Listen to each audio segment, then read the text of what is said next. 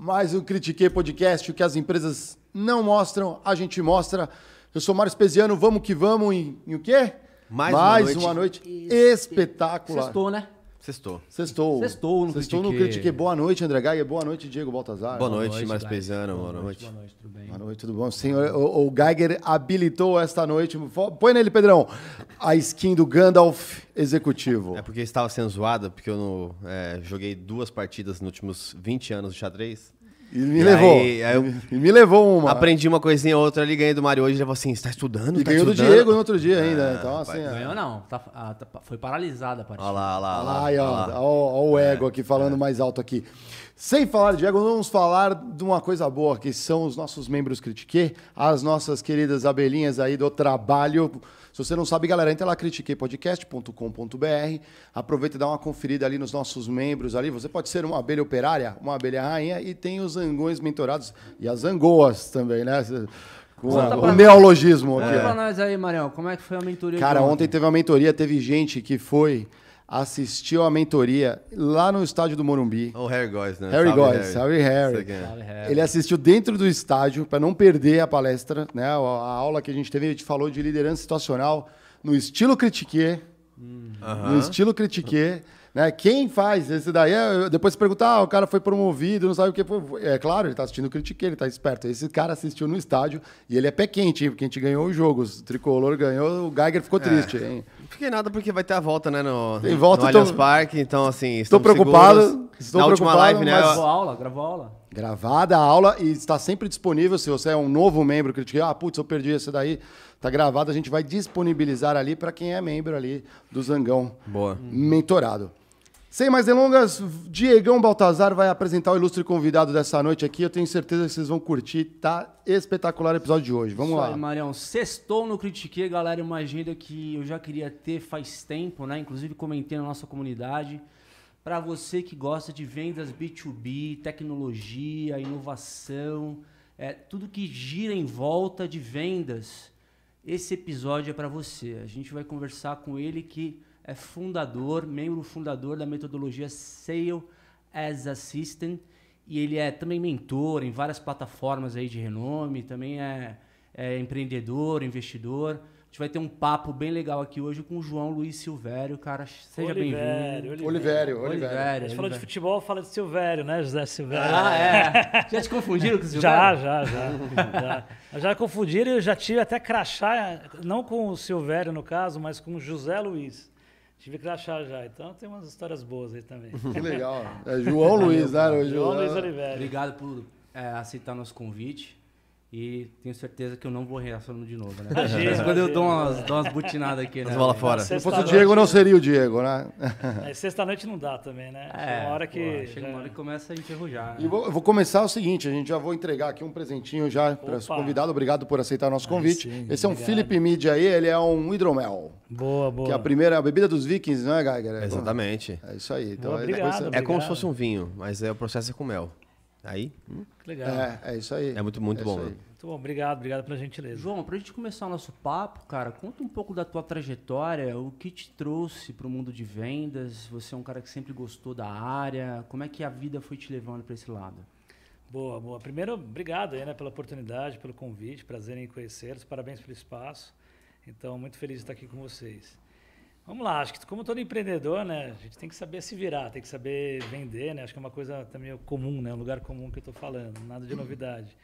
Mas assim, minha carreira começou basicamente né, com uma área que ninguém imagina que um vendedor vá né, começar dessa maneira. Eu comecei programando. Né? Então ainda, a gente estou com 42 hoje, desde 94, 95, eu tive a oportunidade de ter acesso com a internet desde os primeiros dias da internet no Brasil. Não sei se forem lembrar, ainda na época da internet de escada, você só conseguia através de faculdade, através de alguma entidade, né? a gente conseguiu pela Câmara Americana de Comércio, meu pai era vinculado lá. Então, assim, comecei programando, sempre gostei muito né, dessa parte de botar a mão na massa, tecnologia. Eh, e com o tempo, né, enfim, tem tantos negócios, né, a gente encurtando um pouquinho aqui, mas entre empreendedor, desenvolver negócio próprio. Minha primeira agência, meu primeiro negócio foi uma agência digital. Então eu fazia sites, fazia sistemas, fazia criei um sistema de e-mail marketing, tive empresa de apresentações, tudo dentro de um guarda-chuva, né, de negócios. especialmente tendo como, como pano de fundo é sempre fazer algo mais inteligente do que a gente via por aí. Então, tudo que eu olhava, eu olhava um site, eu olhava um sistema, como eu posso fazer de uma maneira mais inteligente? Então, assim, é, começou através daí, né? Depois eu tive outras oportunidades também, né? Como, né? Tive tive a oportunidade de participar nos, nos primeiros sites de compras coletivas, vocês devem se lembrar. Que aí eu acho que eu tive contato com uma venda um pouco diferente, né? Se nessa minha agência eu tinha contato mais B2B, eram empresas menores que eram clientes, né? Eu tive a oportunidade de aprender como que era vender no B2C, né? E vender também nos primeiros marketplaces que a gente... Era um seja, modelo bem diferente na época, né? A venda reversa que os caras falavam, né? Era um modelo. Era meio maluco, né? Imagina, né? Vou dar um exemplo. Meu sogro. Primórdios, né? Imagina, É. 2010, né? Eu estava começando a namorar minha esposa, meu sogro dono de restaurantes, né? E eu falando para ele: ah, então, tem uma ideia nova que uns amigos meus me trouxeram aí, que me convidaram para participar. A gente foi o primeiro site de São Paulo, chamava WeGo. Foi o segundo site do Brasil depois do Peixe Urbano. E imagina, contar para meu sogro, tem restaurante, falar para ele, então, metade, a gente vai querer metade do desconto no- na, na sua, vamos dizer, na sua nota, né, no, no- na refeição, enfim, na, na conta como um todo. Ah, e desses 50, a gente vai ficar com, o- com metade desses 50 que sobra ou algo perto disso. Ele falou, mas vocês são malucos, né, se for pensar. Como assim eu faria um negócio desse? Então imagina, a gente nem tinha esse mo- modelo formatado no Brasil, ninguém sabia do que acontecia e a gente tinha que vender por aí. Então como você vai vender um negócio que nem você sabe direito como vai ser a entrega?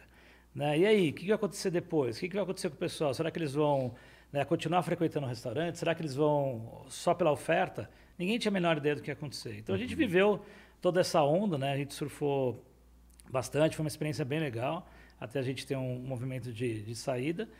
Ah, e aí que eu fui, né, de certa forma, né, meu, eh, eu- eu resolvi naquele momento, eu estava ficando, né, noivo da minha esposa, querendo ter uma vida um pouco menos, né, aquela bagunça toda, eu fui empreender, só que fui empreender para os outros.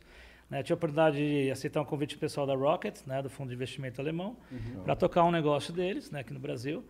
Ah, um negócio novo que eles estavam montando, né, que ia nascer do Brasil e levar para fora. Ah, e, enfim, foi uma experiência super legal. Lá eu tive acesso a muitos dos melhores empreendedores, dos, alguns caras que são referência ainda hoje.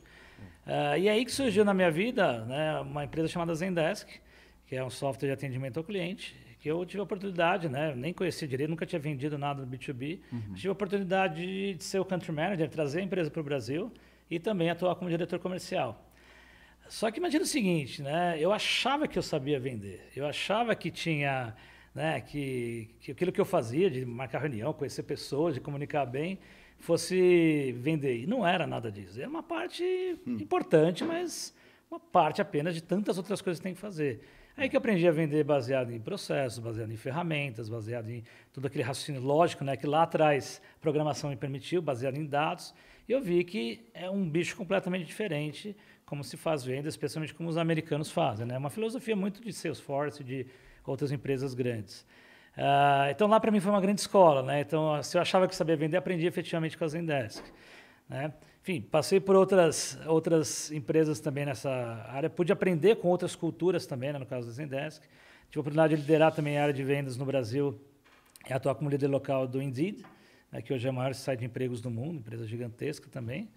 Ah, enfim, tive outras iniciativas no meio também, né, entre investimentos e algumas outras iniciativas. E mais recentemente, depois de uma passagem, um projeto de consultoria numa corretora de seguros, né, capital aberto, empresa grande, tradicional, acho que foi o negócio mais tradicional que eu pude participar. Eu pude ver que colocar processos, tecnologia, é, fala, é, trabalhar toda essa questão da importância de uma série de técnicas que a gente ainda, muitas vezes vamos comentar ainda aqui, é, percebi que, que era possível, seja numa, numa empresa grande ou nas startups que eu já mentorava, que eu já apoiava, é, que era impossível criar uma metodologia de tal maneira que o pessoal aprendesse que vender não é tão complicado, tão difícil, tão chato quanto as pessoas pensam. Né? E até gerando um pouco de polêmica, né? a gente sabe como é, né, a parte de vendas não é tão sexy dentro de uma empresa. O que, que é o sexy? É você captar investimento, você conseguir investimento, é você Desenvolver desenvolver, uma marca. marca, produto. Eu acho legal pra caramba isso. Vender é aquela coisa. Putz, que- qual é o valor do vendedor? A gente sabe que no Brasil o vendedor, infelizmente, né, é muito Vendedor não maltratado. tem né? passado. Não tem passado. Vendedor não. É, é verdade. É. e- não É, tem e se você não deu certo em nada, vai ser vendedor. Sabe assim, tipo, é, um, é. uma cultura muito, acho que, sei lá, né, tradicional, talvez não está faltando uma palavra mais adequada, mas acho que até injusta, né, você desprezar o valor de vendas. E a gente está vendo, né, que vendas é o que acaba movimentando tudo, né? Então Lógico. a gente está vendo esse momento que a gente vive hoje com tantas demissões, é. o quanto essas empresas, muitas delas, né, não posso generalizar, não olharam para vendas e agora estão tendo que fazer ajustes, né? Infelizmente. Uh, então eu aprendi que sempre assim vender desde o D0, todos os negócios que eu trabalhei era vendas desde o primeiro momento. Legal. Ah, não tem o produto pronto, vamos improvisar. Acho que essa cultura que eu falei, né, de saber desenvolver, trabalhar produto, de saber a mão na massa, de conseguir né, botar em prática alguma coisa, acho que é algo que sempre né, norteou, acho que a minha carreira, né? Então, é, eu sou um cara muito mão na massa, né? Então, enfim, baseado nessa história toda, acabei montando minha metodologia chamada Sales as a System, uhum. em que eu estou, vamos dizer, o conceito é muito simples. Eu estou toda semana, uma hora ou uma hora e meia com cada cliente meu, né, online, né, tudo hoje em dia essa possibilidade de fazer online, empresas do Brasil inteiro, em que eu estou individualmente com cada empresa, mostrando para eles que não é difícil, não é complicado, através do uso de ferramentas, processos, metodologia, sequência, criação de hábitos, aculturar né, trabalho e de uma forma leve, uma forma agradável, divertida até, né, de certa forma. Uhum. E quando você começa a ver resultado, é uma consequência muito legal, né? Então, estou fazendo isso há três anos já. Na pandemia ajudou a acelerar, né, de certa legal. forma. Já são mais de 140 clientes, já tenho mais ou menos 25 clientes quase sempre. Então, minha vida é ficar o dia inteiro, né, de certa forma, ajudando empresas, negócios mais variados que você pode imaginar, não é só tecnologia. Então, assim, então esse é um dos negócios que eu estou tocando hoje, né, que é um dos meus principais mas, mas, em resumo, você está entre o vendedor, o ser humano que está na ponta, na porta do cliente, e a, toda a parte de tecnologia e estratégia da empresa no sistema gerencial, e, e você coloca esse, é, esse método no meio para fazer com que esse cara na ponta é, saiba extrair ao máximo a inteligência de toda essa tecnologia por trás, é isso? É, mais ou menos. Na verdade, é até mais simples do que isso, né? Eu comecei minha carreira, né, efetivamente, em consultoria, né? Passei por Ernst Young, Accenture. E isso tem um pouco a ver com o passado, né? Que é, na época da Accenture, eu percebi que a gente fazia uma série de projetos, botava em prática, super bem sucedido, legal. Isso vale para toda consultoria. O que, que acontece depois de algum tempo? É, é, a risada do André já disse tudo. Isso né? sua empresa não mostra, né, Marião? Isso a empresa não é, mostra. Isso a empresa não mostra. Isso a empresa não mostra, a gente e, sabe. Enfim, infelizmente acontece, não é por culpa da consultoria, né? As consultorias são muito boas, mas assim. Não qual, sabem. Qual que é o legado? Qual que é o próximo passo? Então, no meu caso, eu a cultura, eu ajudo, sempre trabalho ou com o CEO, o C-Level, em geral um, um diretor comercial, um CEO, ou alguém que tenha uma autonomia na área de vendas. Então, assim, não adianta nada eu treinar a pessoa na ponta, por exemplo, um vendedor, eu não faço né, treinamentos e workshops, equipes grandes, não. Eu trabalho sempre com a liderança de vendas. Com o intuito do quê? Aculturar e ele entender que isso é importante. Porque muitas vezes vai trabalhar com o pessoal na ponta, eles estão afim de vender, estão afim de usar processo, mas quem está acima deles não está, não sabe do que está falando. Então é uma questão de aculturamento, de enraizamento, né, quase um top-down não forçado, é um top-down muito baseado em cultura. Então, assim, é o que eu falei, né? Se, se, se dá espaço, muitas vezes o empreendedor, enfim, o gestor, ele acaba olhando para outras coisas. E, de novo, né, colocando ferramenta, então, né, sou meio hacker aí de ferramentas de, né, de CRMs, de, enfim, tudo que você imaginar de ferramenta, tudo para fazer o trabalho ficar mais simples, mais fácil, poder trabalhar de uma forma mais independente também. Simplificar, né? Simplificar. Você complica, talvez, fazendo todas as conexões, integrações e tal, mas depois você simplifica. Ô, João, explica então, para o nosso público o que, que é um CRM. Tá, CRM é uma, uma sigla para Customer Relationship Management, ou seja, é uma ferramenta de gestão do relacionamento com o cliente. Seja para vendas, marketing, é, suporte, uhum. é, sucesso do cliente. Então, é onde você vai concentrar toda a sua vida, vamos dizer, todo o seu arcabouço de possibilidades, de oportunidades de vendas que você tem. Então, como se fosse a sua agenda, vamos dizer assim, se fosse o seu caderninho, só que de uma forma digital e organizada. Hoje tem uma série de ferramentas fantásticas, né, até gratuitas, então, o problema não é qual ferramenta usar, mas sim usar alguma ferramenta. Então, de novo, é uma coisa cultural. A gente não tem esse hábito no Brasil. Uhum. Está melhorando. As empresas de tech, acho que cada vez mais as grandes, as big techs também, que são muito fortes em vendas, têm ajudado a culturar. Mas é um processo que, por exemplo, nos Estados Unidos, você não precisa ensinar ninguém a usar um CRM. Uhum. Né? Em outros países também não. Aqui a gente está aos pouquinhos começando.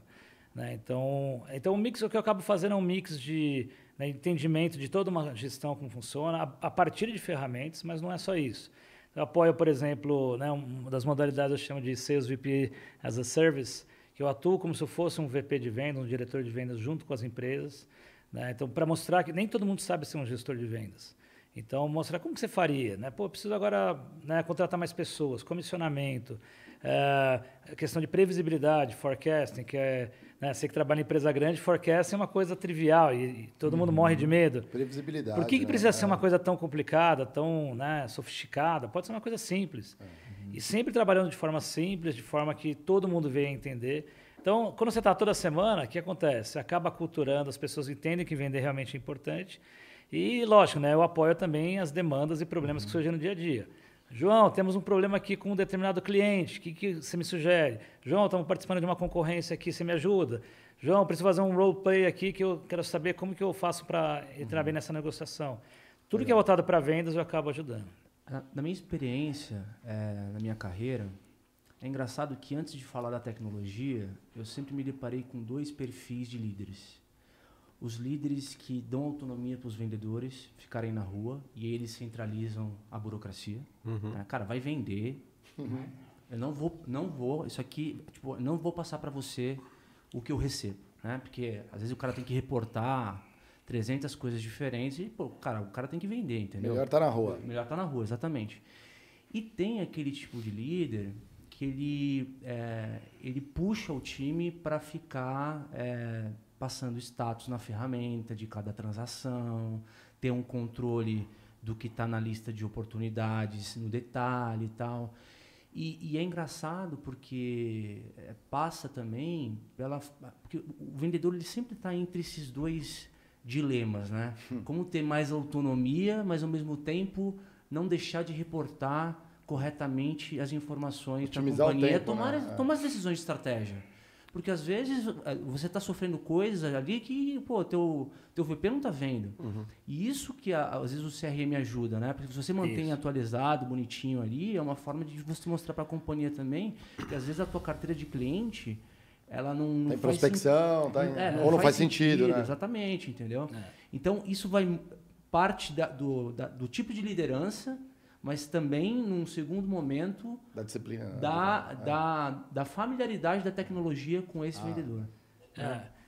Assim, é, vou te dar um exemplo. Né? Eu tive né, dois chefes ah, internacionais, né, quando estava em Zendesk Indeed, eles ficavam lá fora, né? um ficava na Austrália, outro ficava nos Estados Unidos.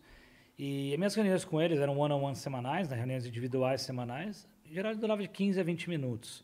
Não é porque aquela história né, de que, ah, que americano é muito objetivo. Né? Não, não é. É porque não precisava durar mais. Né? Então, assim, basicamente o que a gente falava? Vamos lá, primeiro, CRM está preenchido, isso daí não é um, como fala, não é uma, nem uma exigência, nem uma, um favor que está fazendo, sabe? É meio que um pré-requisito, É né? base, né? É base, né? É. O CRM é o melhor amigo do vendedor, vamos dizer assim. Em geral, a gente às vezes encara como o pior amigo, mas ele tem que ser o melhor amigo. É, Se você aí. faz um CRM bem preenchido, organizado, estruturado, que não dá trabalho, é que depende muito de como os líderes, o que, que eles pedem para você. Muda muito de negócio, às vezes. É, às vezes também, ele quer né? saber toda uma. O que aconteceu numa reunião, gente, vamos simplificar, deixa para depois. Mas assim, é, o que, que acaba acontecendo, né? Minhas reuniões com eles eram basicamente assim: ah, João, você vê aqui seus, sei lá, três, quatro maiores deals que você tem ativos, né, dá uma olhada, que pé que está cada um deles, como que está a equipe aí no Brasil, precisa de alguma coisa de mim. Basicamente era isso. Não era muito mais difícil. Por quê? Porque o CRM já estava preenchido. Então, tudo que você precisa saber sobre qualquer pessoa da empresa está lá, está especificado.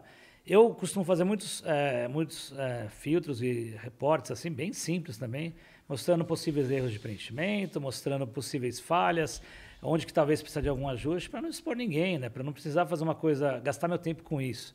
Eu cansei de participar de reuniões super inefetivas, né, que você né, tinha alguém que tinha que preparar as informações para que o gestor, que nem sabia o que estava acontecendo, recebesse todo um relatório para aí poder juntar todos os vendedores numa mesa, ficar quatro, cinco horas sem fazer, sem qualquer objetividade. Não tem mais espaço pra isso. Não, não tinha dá. história de, Ah, tem? de transação que era registrada no sistema. Conta uma história aí, Diego. Aí Conta chegava, uma história aí. chegava duas semanas para acabar o, fechamento, o, o período fiscal, né? Aí, aí começa a aparecer. O cara começa a tirar do bolso. né, umas Ah, transações. Ah, sim, sim. O famoso deadline. É, Ah, porque o que acontece? É, é, é tipo do forecast, forecast management, né? O cara, o cara reporta uma coisa para a companhia, só que ele está trabalhando em outras é, que ele não registrou porque esqueceu, mas puta, que surgiu aqui Isso. pra cobrir um, um buraco que tinha deixado no número. Deu ruim nisso, mas nisso aqui foi, foi bom. É, É, isso é, isso é clássico, né? É. Clássico. Você merece um nome isso aí. Põe um apelido nessa prática. depois. É, vamos ver. Não, aí, né? é, é que aí também, com- ao longo do tempo, as grandes empresas já se adaptaram, né? Pra quem não sabe. Você, você entende bem pela parte de auditoria, né? Que ex- você ficou um não, bom nem tempo, isso, né? finanças, né? Também. Sim, então, com finan- pelo você controla. É, não- um processo que algumas companhias têm ao longo do... Vamos lá, vamos para a prática, para as pessoas entenderem como que você pode tornar uma métrica inimiga é, do time de vendas ou da companhia Aham. e como você corrige isso ao longo de um tempo. É, na P&G, por exemplo, obviamente, como toda companhia do Brasil, existia um, às vezes um vendedor ou outro mal intencionado que não estava batendo meta e vai o famoso pedido bola. Quem nunca ouviu falar do pedido É, bola? Vai pra frente, mas volta, né? Como que é? Pra quem não sabe você pedido bola, é, como funciona, não, então tente isso em casa, não tente isso na, na empresa. É que eu sou de compras, bola significa outra É. coisa no universo de compras. Basicamente- Não é volta, Exato, é. É, basicamente você vai, você vai colocar um pedido, sabendo que o seu cliente não pediu, pensar um- uma empresa grande, a carreta chega a sair. Tá brincando. Ah, tá, acontece. Nos casos piores, a Nossa carreta chega a sair. Sim, tem custo Pra envolvido. quando né? bater lá, o, tipo, o cliente fala assim: não, não, deu errado, pro cara ainda tentar enforçar essa Pra puta, tentar fazer o essa. louco, né? Fazer o louco, Nossa, né? O essa- famoso burro louco, Porque vai. é, é, vacilei, também me é a ajuda. oportunidade espírita, né? É. Oportunidade espírita. É o Tipo, cheque na tem que- mesa, né? O caminhão tá na tua porta, Tem né? que preencher ali uma lista, porque é, muitas vezes existe uma pressão para a formação, criação de, de pipeline, né? Que as empresas chamam, né? De, de oportunidades. Só que tá, o status está ali, sob negociação, sob negociação, É. sob negociação. Só que sabe-se lá Deus quem está negociando, quando, em que estágio, entendeu? sabe- Mas aí, no caso, o caminhão saiu, né? Sabe o que é pior? Olha como as empresas são grandes e complexas, o que acontece? Aí tem um negócio chamado nós em trânsito, que é as suas vendas em trânsito. Então a gente consegue quantificar pelos, pelo nosso faturamento quanto da carga estava ainda em transporte. E aí era descontado uma média no começo. Você não tem os dados reais, então é uma média. Então a média é cinco dias, então o nós em trânsito é cinco dias.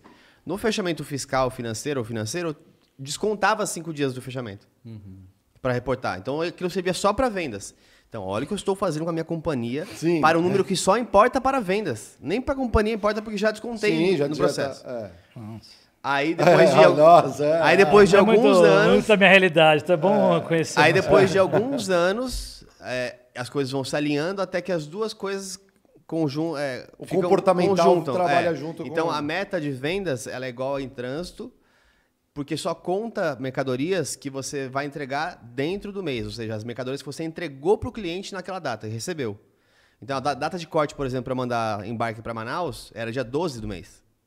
Mandou dia 15, já vai Já é chegar no outro mês. mês. então não é seu número mais. Não é mais. É. Então isso aí você começa a trazer vendas para ajudar o seu processo de vendas a fluir. Acelerar, exatamente. Interessante.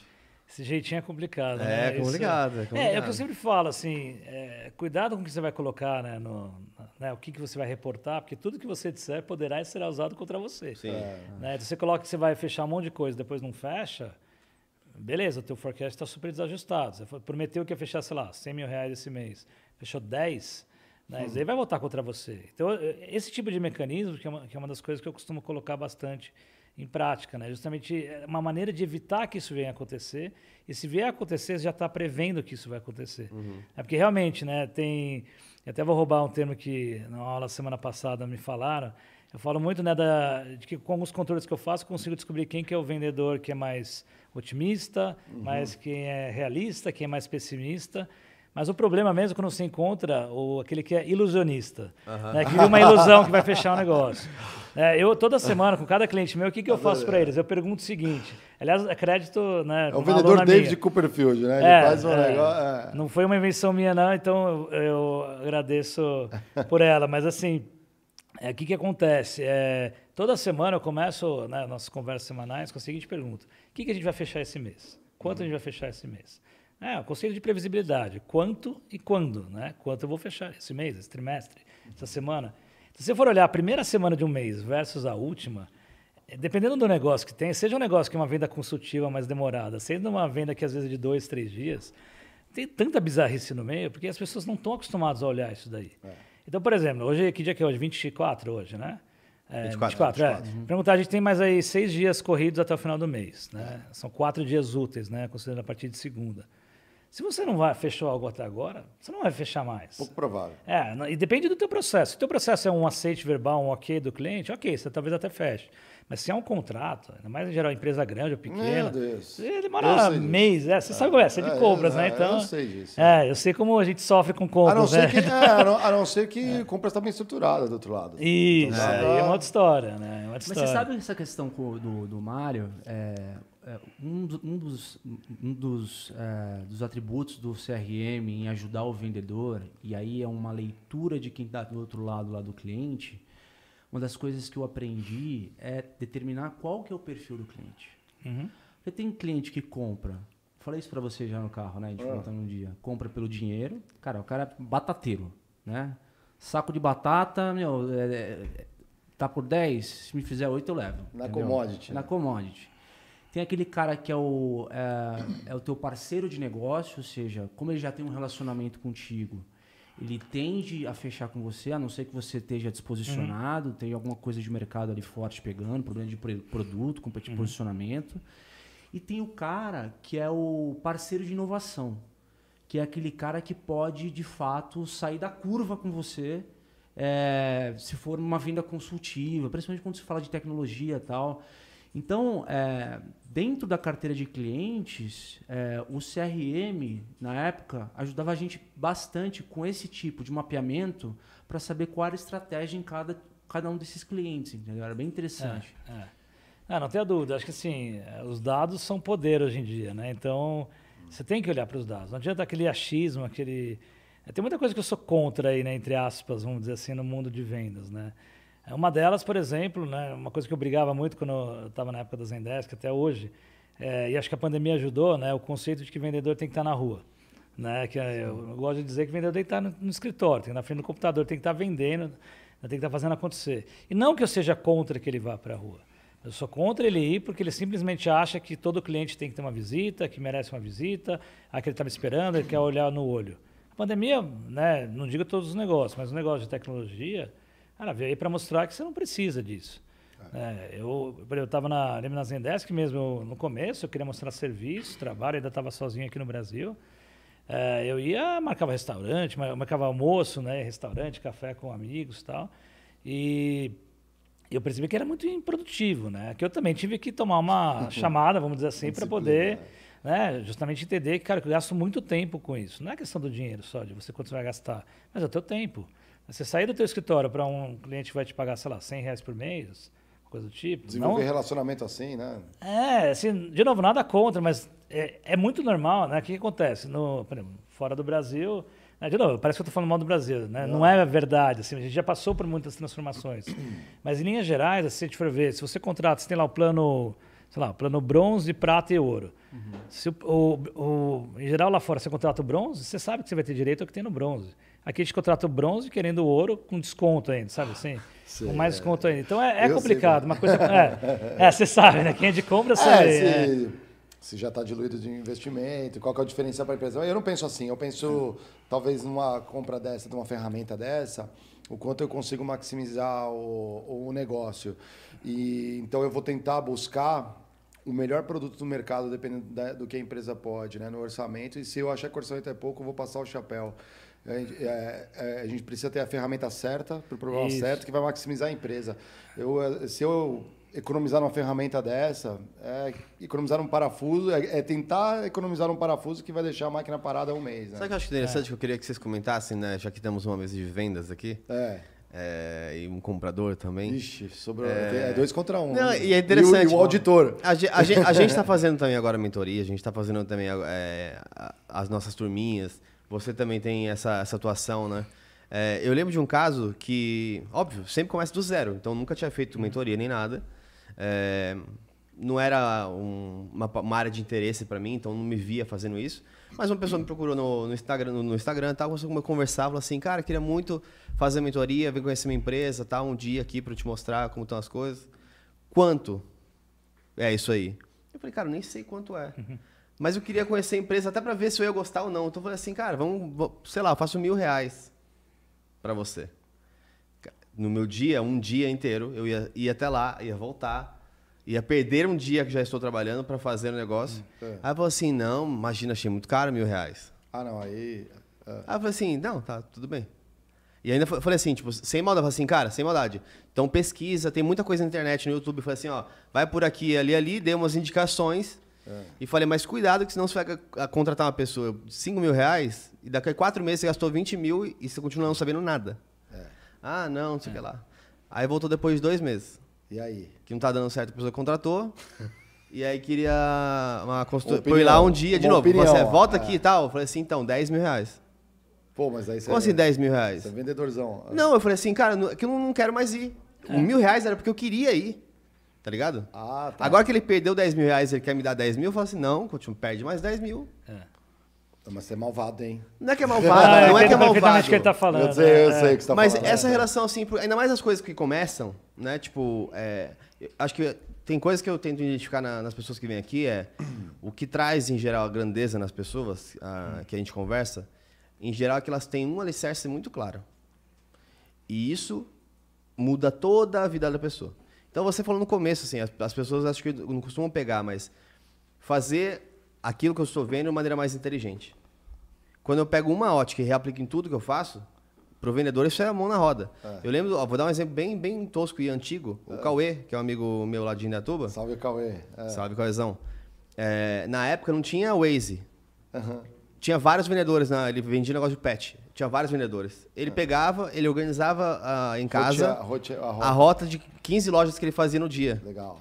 Porque enquanto os outros vendedores perdiam 30% do tempo em rota, ele perdia 15% do tempo. e ele era 15% melhor que os outros, então ele batia todas as metas todo mês.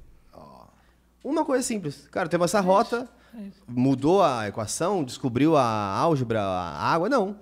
Mas é uma coisa de uma maneira mais inteligente e tudo muda, né? Pegando um gancho, você conhece uma empresa chamada Pet Love? Sim, Conhece? a gente Todo tá- mundo conhece. Ah, o fundador, pergunta como que é a história dele. Ele e a esposa dele, eles eram veterinários e começaram a vender outros produtos, fazer a mesma coisa, ro- rota tudo mais, todo dia pegava, fazia trabalho. Vocês olham hoje, né? Super investido, quase unicórnio e tudo mais, parece que é fácil. Esse cara é um exemplo de vendedor. Né, de realmente botar a mão na massa, botar e fazer acontecer. As pessoas, de novo, não tem essa. Tem um pouco de medo, de receio. Ah, não, não vou sujar minhas mãos. É. E é isso que precisa, é é fazer uma coisa organizada, lógica, estruturada, e você vai ter resultado. Só você querer. Não, não é difícil, assim, mas depende do quê? De disciplina, rotina, aqueles. Todos os ências e inas que a gente Sim. conhece, né? Resiliência, tudo aquilo que a gente sabe. É um trabalho, como todos outro, outros trabalhos, você tem que aprender, tem que ver, é, tem que testar, ver como funciona. Aí, beleza, deu certo, vamos repetir agora de uma outra maneira. Acreditem se quiserem, né? Hoje eu tenho clientes dos mais variados tipos que vocês podem imaginar. Tenho uma empresa que vai de, enfim, uma das unicórnios aí na área de bitcoins, por exemplo, mas eu tenho também, né, vamos dizer, uma fazenda de criação de tilápias no Pernambuco, né? Que para dar um exemplo, tem escritório de arquitetura, tenho, sei lá, é, gente autônomo, tenho o que você imaginar, eu tenho de cliente. Se eu falar para vocês que 70, 80% do que eu faço com eles é exatamente igual de um para o outro, é igual, só que a diferença qual que vai ser? É como você está fazendo A isso. customização para ele, né? É, de certa forma, o material é meio que o mesmo. Ah, SRM, processo, forecast, tudo aquilo que a gente está falando já. Né? Não tem grandes invenções. Mas e o como? Eu tenho gente, por exemplo, que é super teimosa, Ah. que não quer fazer. Tem gente que é jovem, que você não precisa falar duas vezes, pessoa com uma cabeça boa. Tem gente que tem dificuldade para o idioma. né? E às vezes não só o inglês, às vezes o português também. É verdade. né? Então, assim, você tem que entender um pouco dessas características. A cultura pra- da empresa afeta também? Afeta, afeta, afeta. Tem, de novo, quando eu pegava muita startup no começo, Ah. né? Vou dar um exemplo legal, né? Vocês tiveram outro com o Pedro lá da Ace. né? Isso, é. Então, eu, pô, eu conheço a Ace desde 2013. Você é mentor lá? Sou mentor, eu não sei ainda se como que é lá, mas até outro dia eu era o mentor mais antigo ativo dentro da Ace. Olha só. É que faz um tempo que a gente não faz nada lá, até um abraço pro Pedro, pro, pro outro Pedro também conheço meu, Weingartner, o LG, o pessoal lá. Pessoal muito bacana, né? os caras são muito feras. E eu devo muito também ao que eu fiz hoje. O meu modelo hoje tem muito a ver com a Ace, porque em São Paulo, né? Agora eu tô morando no interior, mas em São Paulo, eh, minha casa era uma, duas quadras da Ace, volta e meia eu trabalhava de lá, dava as mentorias de lá. Eu percebi que estar toda semana com eles é o que fazia né, esse tipo de efeito positivo né, em relação a, a querer a ver que isso ia funcionar em relação a vendas. Então, assim, é, fala, é, como que, perdão, sumiu uma palavra que eu queria trazer aqui para vocês, mas enfim, é, eu ia, ia trazer um outro exemplo aqui, mas o que, que é legal de ver isso tudo, né? Quando você, ah, lembrei, nessa época que estava na Ace, é, era um, um momento que estava começando essa história de grandes investimentos, de ser cool você ter uma startup. Pô, eu tinha startup lá atrás quando ainda não existia esse termo. Né? Eu, para querer voltar para o mercado, começo dos anos 2010, 2012, vocês acham que eles vão contratar um, um cara, um startupeiro que nem tinha esse nome, ou um cara de mercado como vocês aqui? Óbvio, não tinha mercado para isso. Hoje é o contrário, hoje sobra. Mas assim, eu percebi que, que, que é, como se diz? É, agora fugiu de novo a palavra que eu ia falar. É, peraí, peraí, peraí, agora me ajudem. Do... Do- da ex. Da ex- Ah, não lembrei. da- ah. Então, assim, o que acontece? Para você, é, eles tinham todos os, os modelos lá de acompanhamento, de números, de dados, indicadores, e você percebia que qual que era o, o bacana? Era realmente a, você pensar na captação, pensar em criar um produto. Tinha métrica para tudo, para crescimento, mas nunca tinha nada para vendas. Não tinha esse, né, esse apelo, vamos dizer assim, para vendas. Você diz Então- de método do cara é, vender mesmo. Você está falando de soft skill ou. Soft skills, vamos dizer assim, Ah. de soft skills e também de hard skills, de ter um olhar para vendas, né? Porque é muito aquela história, né? Imagina, né? Nada contra, assim, por um lado, mas com alguma, algum questionamento. É, você acha certo parabenizar alguém por receber um investimento? Né? Tipo, não é uma coisa meio... Vamos pensar. Por um lado, é uma prova de que o teu negócio faz sentido, que o teu negócio, né, realmente... né, tem, uma, tem alguém que está comprando Tá essa validando, ideia. né, aquilo, Tá é. validando. Então, assim, por um lado, ok. Mas por outro lado, né? Se você conhece um pouco dos bastidores de muitos fundos por aí, eles precisam gastar em alguma coisa. Não é bem assim que a banda toca. Então, às vezes tem um valuation mais alto, alguma coisa. Será que é bem assim o parabéns? Por que, que ninguém dá parabéns para uma venda que foi feita? Né? No sentido de, pô, parabéns, agora é teu cliente. Pô, eu vejo na área publicitária tem muito disso. Tem, Né? é. Tem os os anúncios lá, tal, tal agência conquista tal conta e tal. E no resto, por que, que não tem? Né? Ninguém parabeniza Não tem o prêmio. Cannes do vendedor, né? Não tem, sabe por que ninguém valoriza né, esse ponto, né? Então, é, é, curioso, né? Você vê esse movimento, por exemplo, dos bancos digitais aí que receberam é, rodadas de investimentos altíssimos, gastando com marketing para aumentar a base de cliente, né, onde você tinha uma plataforma aberta, tipo investimento na novela, lá na propaganda da Globo, Uhum. cliente abrindo conta de graça ali e tal. Mas e o trabalho ativo é, de vendas para Sim. fazer O que, que girou? overselling, upselling de, de produto ali mesmo que rentabiliza a operação, né? É, tô falando por cima, não conheço a operação por dentro, mas me parece que é, esse é um exemplo onde as- É. não, não se tem um foco na área de vendas especificamente. É, eu vou dar um exemplo. Na época de compras coletivas, lembra que virou uma febre, uma Sim. moda e tal? Então, assim, Tinham o várias. pessoal fala né? assim: ah, não importa o que a gente vai fazer, o business não é você vender desconto, é você ter uma base grande e depois você vende o que você quiser. Não funcionou. Se vocês forem ver, a maioria dos negócios em que isso é uma verdade, pode ver, não vou citar necessariamente nomes aqui para não expor ninguém, mas você olha quantas empresas não começam com uma linha de produto, pensando que vai vender uma outra linha de produto. Aham. Aí o que acontece? Cancelaram, desencanaram isso daí. Ah, vou dar um exemplo, não sei se eu estou sendo injusto ou não, mas. Se for público, um- pode, pode não, ser. não, não, não, é- não, na verdade não é nem questão de. Não é nada. é, Sensível. é só- né? não é nada sensível, é só mesmo para não ser injusto. Mas, por exemplo, o Uber. Né, O Uber começou como um modelo de, né, de carros, como a gente sabe, de compartilhamento. Antes até era um pouco diferente, era mais baseado em motorista. Você ter o seu próprio motorista, né, quando nasceu.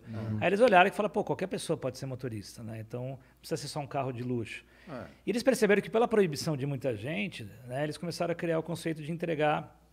Tá no começo não era nem Uber Eats, era mais entregar tipo umas marmitinhas prontas, tipo um PF, vamos dizer assim, a preço justo, barato, já ficava no, né, no porta-malas dos carros, estavam bem localizados, então a pessoa pedia, ela tinha uma marmita mais rápida. Em algumas cidades, em Barcelona foi assim, em outras tantas que foram proibidas. E aí eles desenvolveram o Uber Eats, então foi meio que uma consequência disso. Né? Ah, vamos fazer algo nessa linha. É, mas muita gente cria, fazendo, ah, não, vou criar o Uber pensando em criar uma solução de delivery e ver o que, que vai dar. A gente viu que, pelo menos no Brasil, isso daí não funcionou muito bem. Ou as empresas de patinetes, por exemplo, que começaram com uma ideia para pensar em outra, de repente pensar em delivery e tal. Gente, por que, que não faz que nem o iFood, que é campeão nisso? Você é um delivery? Começa como delivery, faz bem isso, vende desde... Eu conheço o pessoal há, há tempos faz o negócio acontecer, aí depois, aí sim, quer colocar mais uma coisinha, outra aqui, coloca uma coisa acessória. Estão fazendo benefícios agora. Né? Virou um cartão de vale refeição, vamos dizer assim. Viraram banco, né? Aham. É, viraram banco, viraram um monte de outras coisas. Aí faz sentido. Tá tudo muito acessório, muito conectado.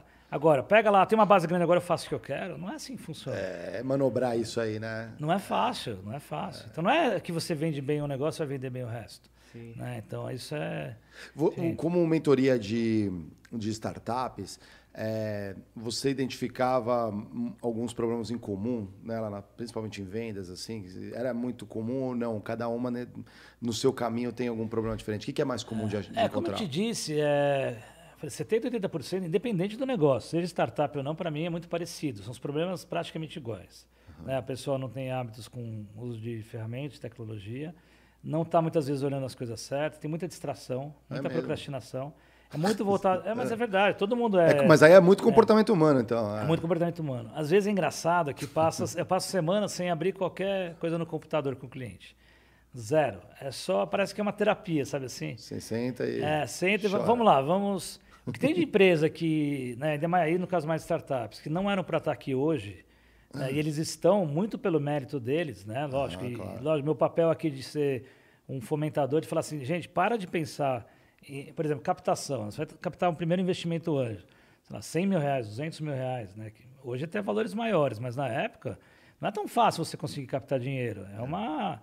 Não é tão trivial. Você consegue muitas vezes quando você tem padrinhos fortes, quando você tem uma, uma ideia muito forte lá atrás que alguém está comprando aqui, ou quando você tem boas, né? O currículo ainda pesa bastante, então você vê pessoas com uma baita formação, fala, pô, essa pessoa está tendo essa ideia, né? Acho que já passou por várias provações aqui para trazer. Então, assim, acaba que, que, pô, de repente você vai pegar, captar, por exemplo, 200 mil reais. É dinheiro, não é fácil você captar. Se você for ver, quanto que dura isso daí numa empresa? Seis meses, oito meses, dez meses? Então, você mal terminou de captar, que dura um Já tem tempo, já tem que procurar ir para a próxima. Então, assim, pô, nesse tempo, você acha que a cabeça do fundador vai estar onde? Em captação, em trazer dinheiro. Não vai estar em vender. Ele não vai olhar para isso daí. Mas é justamente o que fazer vender que vai trazer a próxima captação, né? É, Esse é o negócio. Eu Não conheço alguns... porque é. para vender, em geral, assim. O isso sonho, né? Isso é natural. E por isso que a gente está numa crise um pouco maior, porque várias empresas cresceram de startups, elas cresceram com base em múltiplos. Então, É, assim, não é para dar dinheiro mesmo, só tem que crescer sua base. Sim, é Então, crescer horizontalmente vender é- para depois vender crescer. era verticalmente. crescer a base, esse é o ponto. Porque você tinha que chegar no próximo nível para pegar mais captação, assim, agora tá interessante. para né? jogar para mais pessoas. A Uber até hoje não deu lucro ainda. É verdade, é. Então, assim, é verdade. esse processo, a gente vê em vários, várias etapas. Até onde vários vai isso aí? é. Até onde- Vocês devem, imagina, vocês viram o seriado sobre o WeWork lá, ou não? Uhum. É sensacional, um baita seriado e tal, né? Como, como uma peça, vamos dizer, né, de... de né, hollywoodiana, vamos dizer assim, mas aquilo lá tem muita verdade no meio, né? Se você for olhar aquela... Imagina, é um negócio... Pô, eu adoro o WeWork, acho uma empresa fantástica em termos de produto, do que para que que serve. Só que assim, eles estavam nessa avidez, né, de talvez querer crescer de qualquer maneira, só pensar no valuation, e quando você vai ver, parece quase uma... Né, uma Louco. boa, é quase uma batata quente, né? De certa forma, você está passando para outro que vai pagar essa conta. Quase uma pirâmide financeira, se a gente for pensar. No final do dia é aquela máxima, né? O dinheiro não aceita desaforo Exato. de jeito nenhum, né, cara? Então, a gente está vivendo aí um impacto de juros, né? Eu até comentei no episódio passado, né, É, Mário? A gente isso aí. falou disso, de, de economia. É, e quando simplesmente o mercado draga o dinheiro, é, aí a gente começa a ver o que, que tem de valor mesmo, né? O que, que de fato quem está vendendo, quem não está, quem está gastando dinheiro é, devido a uma enxurrada de, de liquidez que tinha no mercado, que de fato que aí con- conecta com o que você trouxe das demissões em massas. Aí recentes, quando fecha a torneira, né? né? É isso Porque que acontece. Se de repente um fundo falar que ó, tava nesse 100 que você tinha, Não é mais isso. não vai ser mais 100, vai ser 50. Opa, peraí, meu. Então, meu plano, vou ter que demitir pelo menos 200 pessoas aqui, entendeu? Passa por aí. Né? É, quando a gente fala de vendedor, é, como que você, no teu método, você eh, encaminha, eh, você encaminha conforme perfis? Eu digo isso porque, por exemplo, tem o tal do caçador e fazendeiro, né? O hunter Sim, e o farmer, farmer, né? isso. A gente tem que lidar de- com difer- diferentes estratégias com esses perfis de vendedores ou é um método que, eh, digamos, qualquer vendedor pode aprender a ser hunter ou farmer? Arrebanha todos, né? É. É, exatamente. Ou é uma coisa única? Não, não, acho que acho que você pode adaptar para cada um dos casos, né?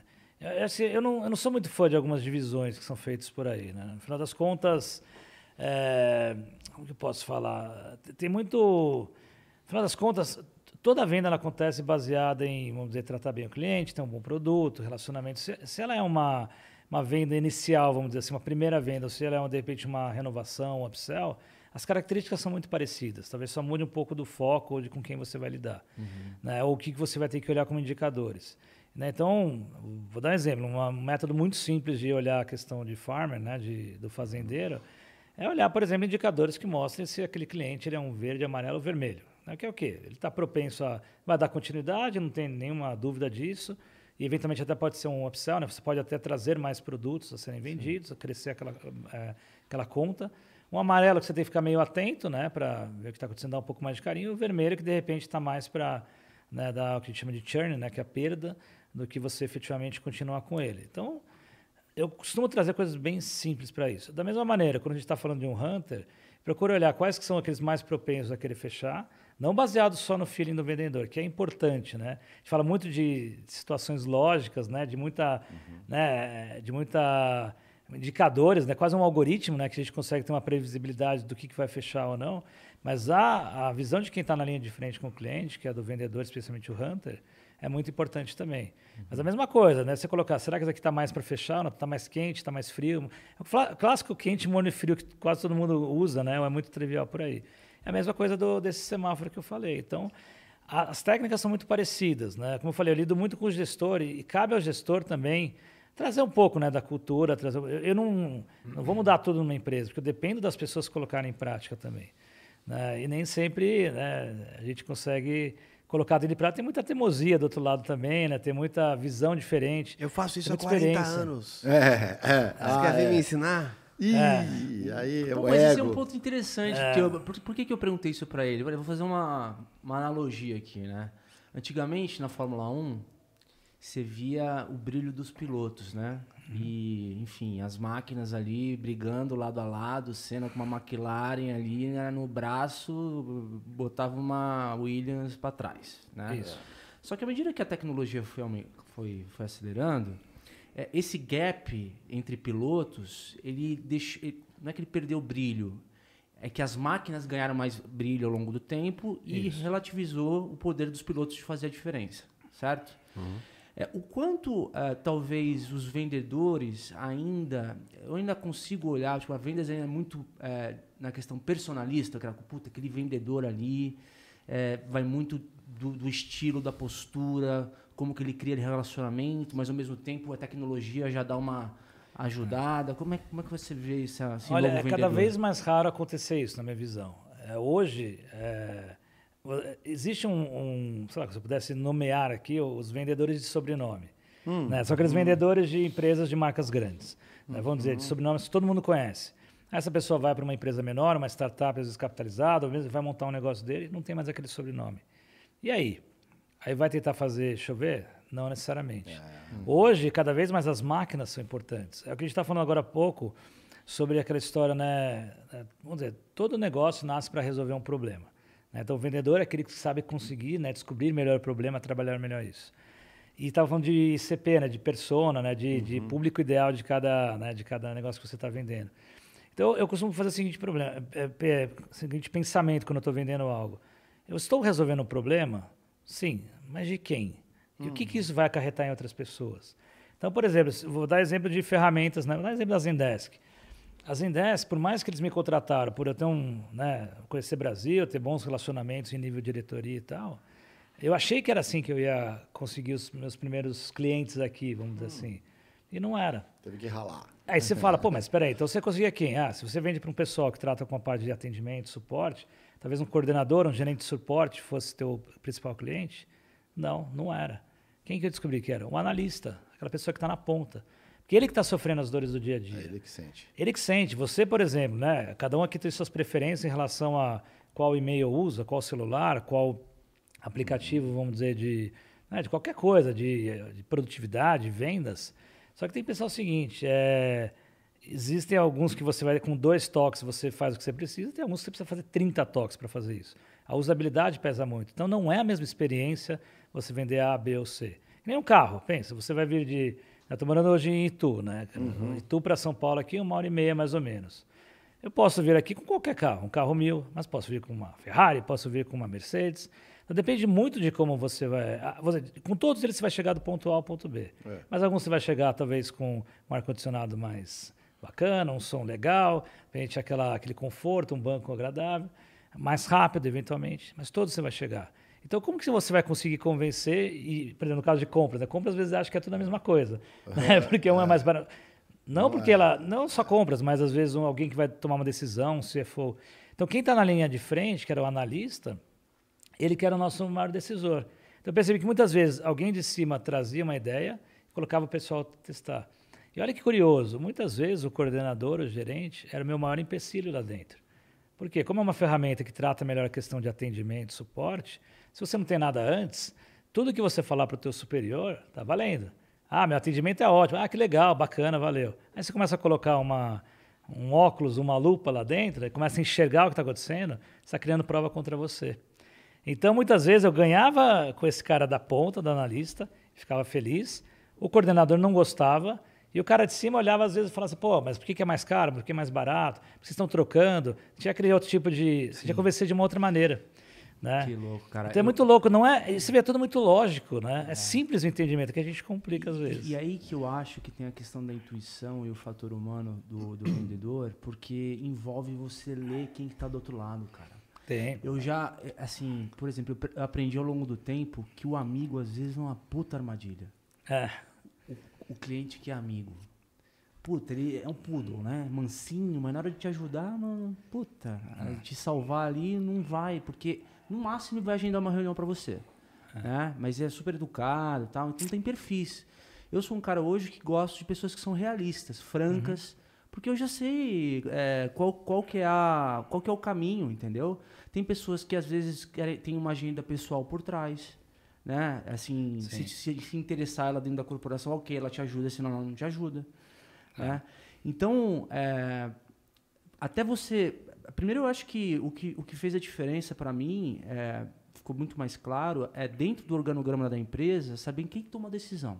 Uhum. Quem que é a pessoa que toma a decisão. Ou quem influencia também, né? Aí, É. você sabendo quem, quem toma a decisão, quem está de baixo, qual é o, o organograma que vai te ajudar, quem que você tem que influenciar É isso aí. para você, para essas pessoas estar versada no teu discurso, Isso. Para você poder de fato apresentar e vender o teu produto. Como você põe elas na, na mesa ali, né? Quem são os teus aliados? né? Exato, é. Essa, essa é a grande. Ou inimigos, depende do produto, né? Você não pode melhor Porque nem. Uma coisa, cara, que é, é ouro na vida de um vendedor é o tempo, Sim. né? Até porque você tem foco. Sim. Acho que na vida de Sim, todo sim. mundo, na verdade. Fora que É. semanal que você tem que reportar, né?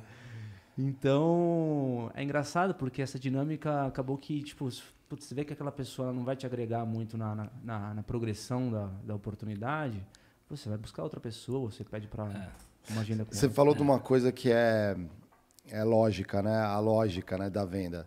Daí vocês me lembraram uma história de vendas, daquelas que a gente. Para o Isaías aqui, ó, para já ficar esperto. Ó. A história de venda era o seguinte: o cara vendia laptops e dentro da empresa, né, a grande empresa, ia fazer aquela. Essa aí você conhece, hein? Ó, ia fazer aquela é, revolução trocando os desktops por Sim. laptops e tudo mais. Né? E aí você vai fazer uma concorrência. O comprador, né, o meu colega nessa empresa fez a concorrência. E pega ali os três finalistas ali, então eles vêm com o produto, mostram um pouco e tudo mais. E na comparação, né, ele estava atendendo um último empresa, né? Aí nessas empresas de, que podem te oferecer laptop é muito legal que cada uma é uma inicial, né? Você tem a I, tem a A, tem a L, vai até S, Z, se bobear, tem de tudo, né? E aí esses três finalistas chegaram e um último, né, que foi mostrar ele realmente na configuração, no que a empresa precisava, estava por fora. E o preço até que estava ali, mas era ia perder. E o cara falando, ele falou: então, você consegue chegar nisso? O cara falou: não consigo. Então, assim, era meio que ele sentiu que o vendedor falou assim: vai ser um tchau. Antes de dar tchau e falar assim: não vai comprar o computador, o cara levantou do nada, pegou o computador, tacou no chão.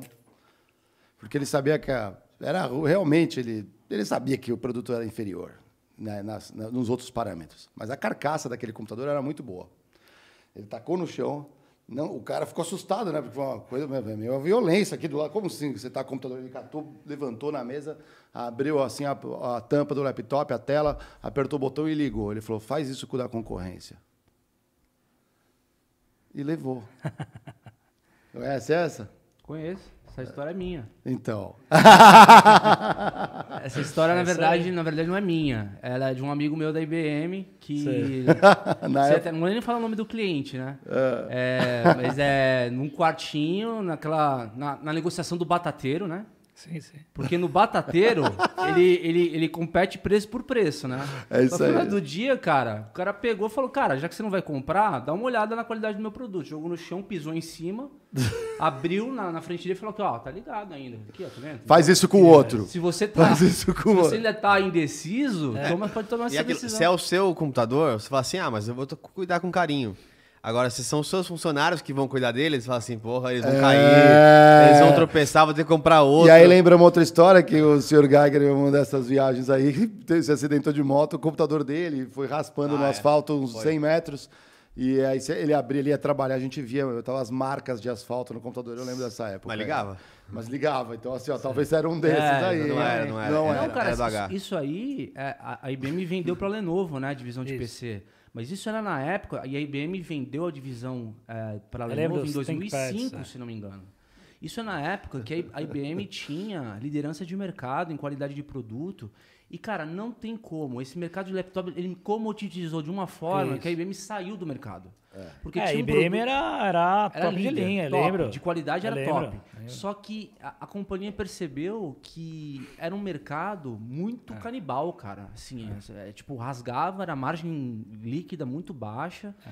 E, assim, é, com um mercado extremamente complexo, cadeia global de, de produção. É porque É. também é- são as fases, né? É a fase do. Gente, a gente tem que vender o mais barato possível, porque a gente tem que pegar essas grandes contas globais de empresa. A gente vai vender nosso time velho, vai vender 53 computadores ao longo da próxima centenário. Né? A gente vai- É isso já. É bem isso. Mas Essa é a total, questão da total. lógica. Nesse caso ali, ele usou uma questão lógica que é sobre o produto que está vendendo. Sim, sim. Mas ainda é comum achar o vendedor que não sabe nem explicar o que está vendendo. Sim, sim. O que tem de empresa, né, de novo, você tem que tomar cuidado para falar nomes que a gente de- gostaria, mas o que tem de empresa que um executivo de vendas precisa sempre ter alguém junto com ele para vender, um pré-vendas para mostrar. Tem gente que não sabe Área logar no técnica. Não. Não sabe logar um produto, não sabe logar, fazer o login sem o produto está vendendo. Não, não, não. Não, mas tem, cara, tem. Ai, meu Deus. Tem, tem. Tem, tem, Nos bastidores a gente conta, né? Eu tô Não é assim, não, é. É, mas assim, o que tem de gente que não sabe e que vai conduzindo o negócio, por isso que não fecha. Tem, tem É. algum caso de empresa é, que você ou- ou investiu, mentorou também nessa, nesse formato que você falou assim, pô, vocês pegaram rápido aqui, aquilo virou a empresa? Cara, tem, tem, tem alguns, tem alguns casos. Tem, tem uma história legal que eu gosto de contar, já até contei em um outro programa outro dia, que é de um, é de um escritório de arquitetura, que eles são meus clientes até hoje, chamado A Quadrada. São focados em varejo. Né? Hoje são focados em varejo, tá? mas como todo, imagina, boa parte dos arquitetos são muito bons criativamente, são muito bons naquilo que eles fazem, mas nem sempre tem aquela visão de negócio, de vendas, né, que é necessária para todo negócio, né? E aí, o que, que é interessante, né? Há mais ou menos dois anos e meio, três que a gente começou, eles, como a maioria dos escritórios, tinham uns, umas 10 pessoas, 10, 12 pessoas, mais ou menos, no escritório, né? A maioria arquitetos. Então, é um escritório razoavelmente grande, até para os padrões que a gente tem, né? A gente não tem grandes companhias né, nessa área. E eles faziam o quê? Eles faziam basicamente... né, eles atendiam baseado em indicações, né? Um deles tinha trabalhado no Pão de Açúcar, o outro prestava serviço lá. Então, o Pão de Açúcar chegou a ser um cliente deles. Eles tinham a Drogaria São Paulo como cliente, enfim, outros tantos aí, Pets também. E eu percebi que, assim, chegou né, perto da época da pandemia e né, a gente começou a fazer um trabalho, porque eles né, nem, não sabiam ainda o que era CRM, sabiam um monte de coisa, né, que hoje eles dominam e dão um show. E aí eu percebi assim, a gente começou a colocar umas coisas em prática, e aí veio a pandemia, né? E com a pandemia, por mais que o varejo, né, acabou não sendo um mau negócio, varejo, a maioria dos varejos, né, aqueles que eram de primeira necessidade, começou a crescer muito e desenvolver nesse sentido. Se vocês forem lembrar 2020, o que, que aconteceu naquela época, né? Muito IPO, muito investimento, mesmo no meio da pandemia, né? E aí que eu falei para eles, eu olhei assim, falei, pô, Drogaria São Paulo, eles tinham, sei lá, dois, três fornecedores que competiam, né? eles fazem projetos para varejo, só projeto, não acompanhamento. Drogaria São Paulo, tinha, sei lá, outros dois competidores lá dentro, cada um pegava uma, duas lojas por mês. A Pets quase todo mês pedia uma obra para eles, né? A AutoZone era um outro cliente deles. E eu pensei o seguinte, cara, e se a gente pensasse em fazer recorrência no mercado de arquitetura? Porque você imagina o quê? É indicação, é um projeto aqui, talvez quando você comprar uma nova casa, você vai fazer e tal. Eu falei para eles assim, né, falando de uma forma brincalhona aqui.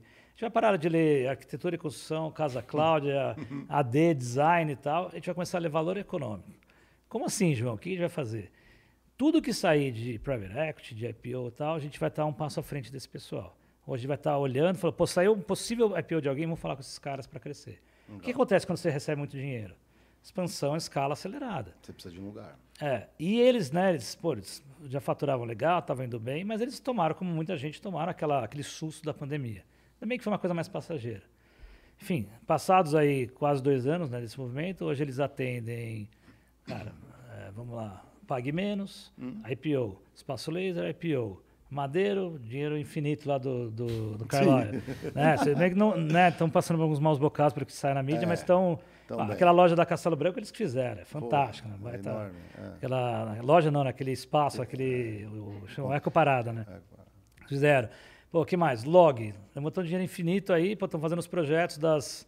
Como chama lá? Das agências, né? Como se fossem agências de motoboys, de correios. Estão fazendo. São Paulo inteiro eu ainda não vi pronto. Estão fazendo todas.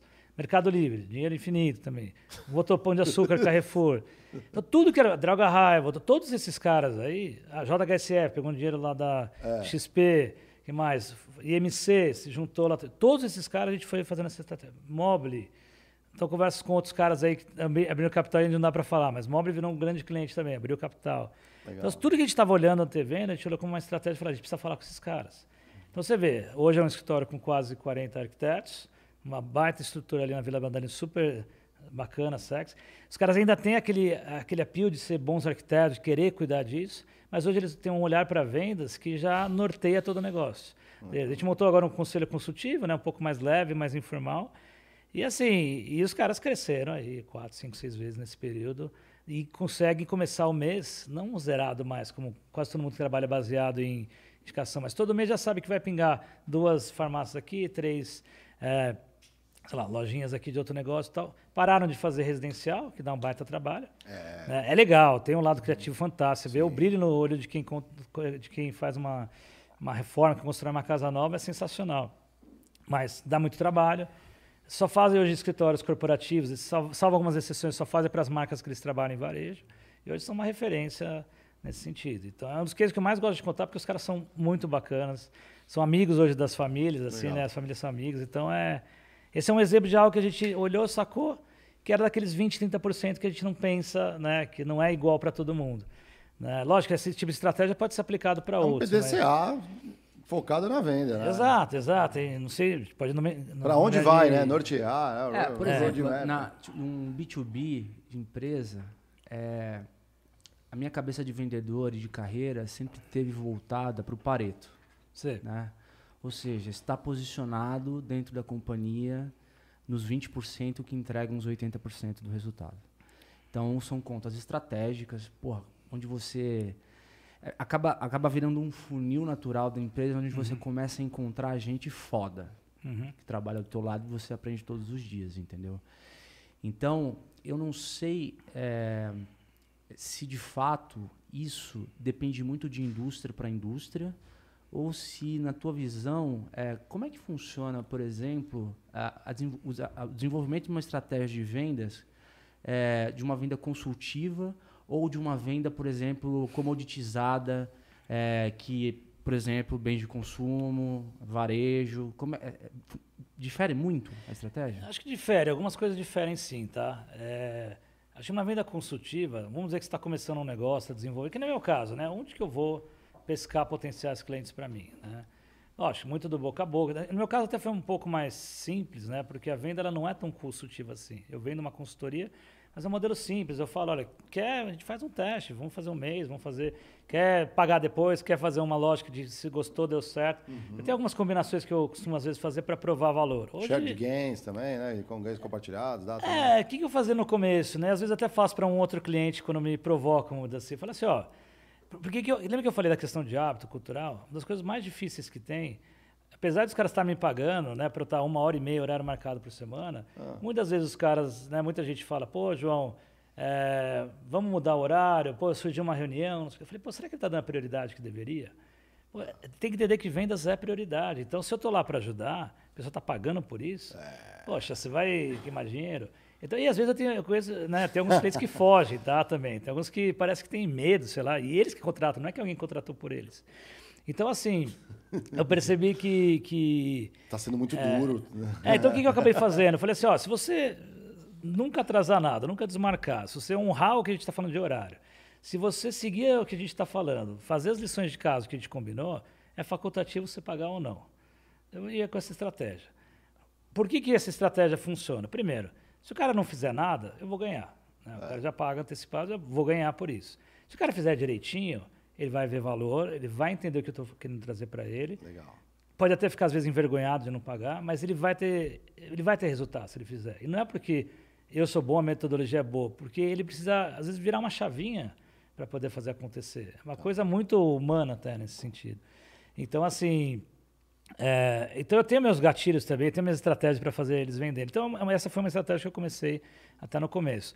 Mas falando, por exemplo, né, de venda consultiva, eu gosto sempre de quando eu vou idealizar, é, se eu tenho alguma, algum negócio que eu sei que vai demorar pelo menos, sei lá, três meses, seis meses, né, uma coisa mais demorada, eu sempre procuro trazer o que a gente chama de uma wish list, né, uma lista de desejos. Então, pô, cada executivo ter, por exemplo, sei lá, 100 empresas que são dele, que ele vai atacar, uma listinha para poder trabalhar. Uhum. E a partir dessas daí, essas daqui que estão surgindo, você faz o que precisar para encontrar com, com a pessoa certa, vai, pode levar para jantar, para almoçar, enfim, pode uhum. fazer quantas reuniões quiser. Não vou me preocupar com essa lista daqueles que você está trabalhando. Naturalmente, no paralelo, muitas coisas começam a acontecer, geração de leads e tudo mais. Então, assim, quando a gente fala de uma coisa que seja mais transacional, menor, um e-commerce, você tem que promover de outras maneiras também. Né? Se você fizer uma wishlist para talvez vender, sei lá, você vai abrir uma livraria, sei lá, não sei que você tenha alguns parceiros, canais, alguém que possa te ajudar. Aí é um pouquinho diferente. De repente alguém você vai, ah, fala com os restaurantes na região para eles te promoverem. De repente você dá um, um descontinho, dá um presente para eles. Tem várias estratégias que você pode fazer, mas assim, quando a gente fala de uma venda consultiva mais demorada, tem que entender que você não vai vender no primeiro contato. Uhum. Dificilmente você vai vender. Uhum. Então, vou dizer, hoje eu tenho clientes que são, por exemplo, agências de publicidade.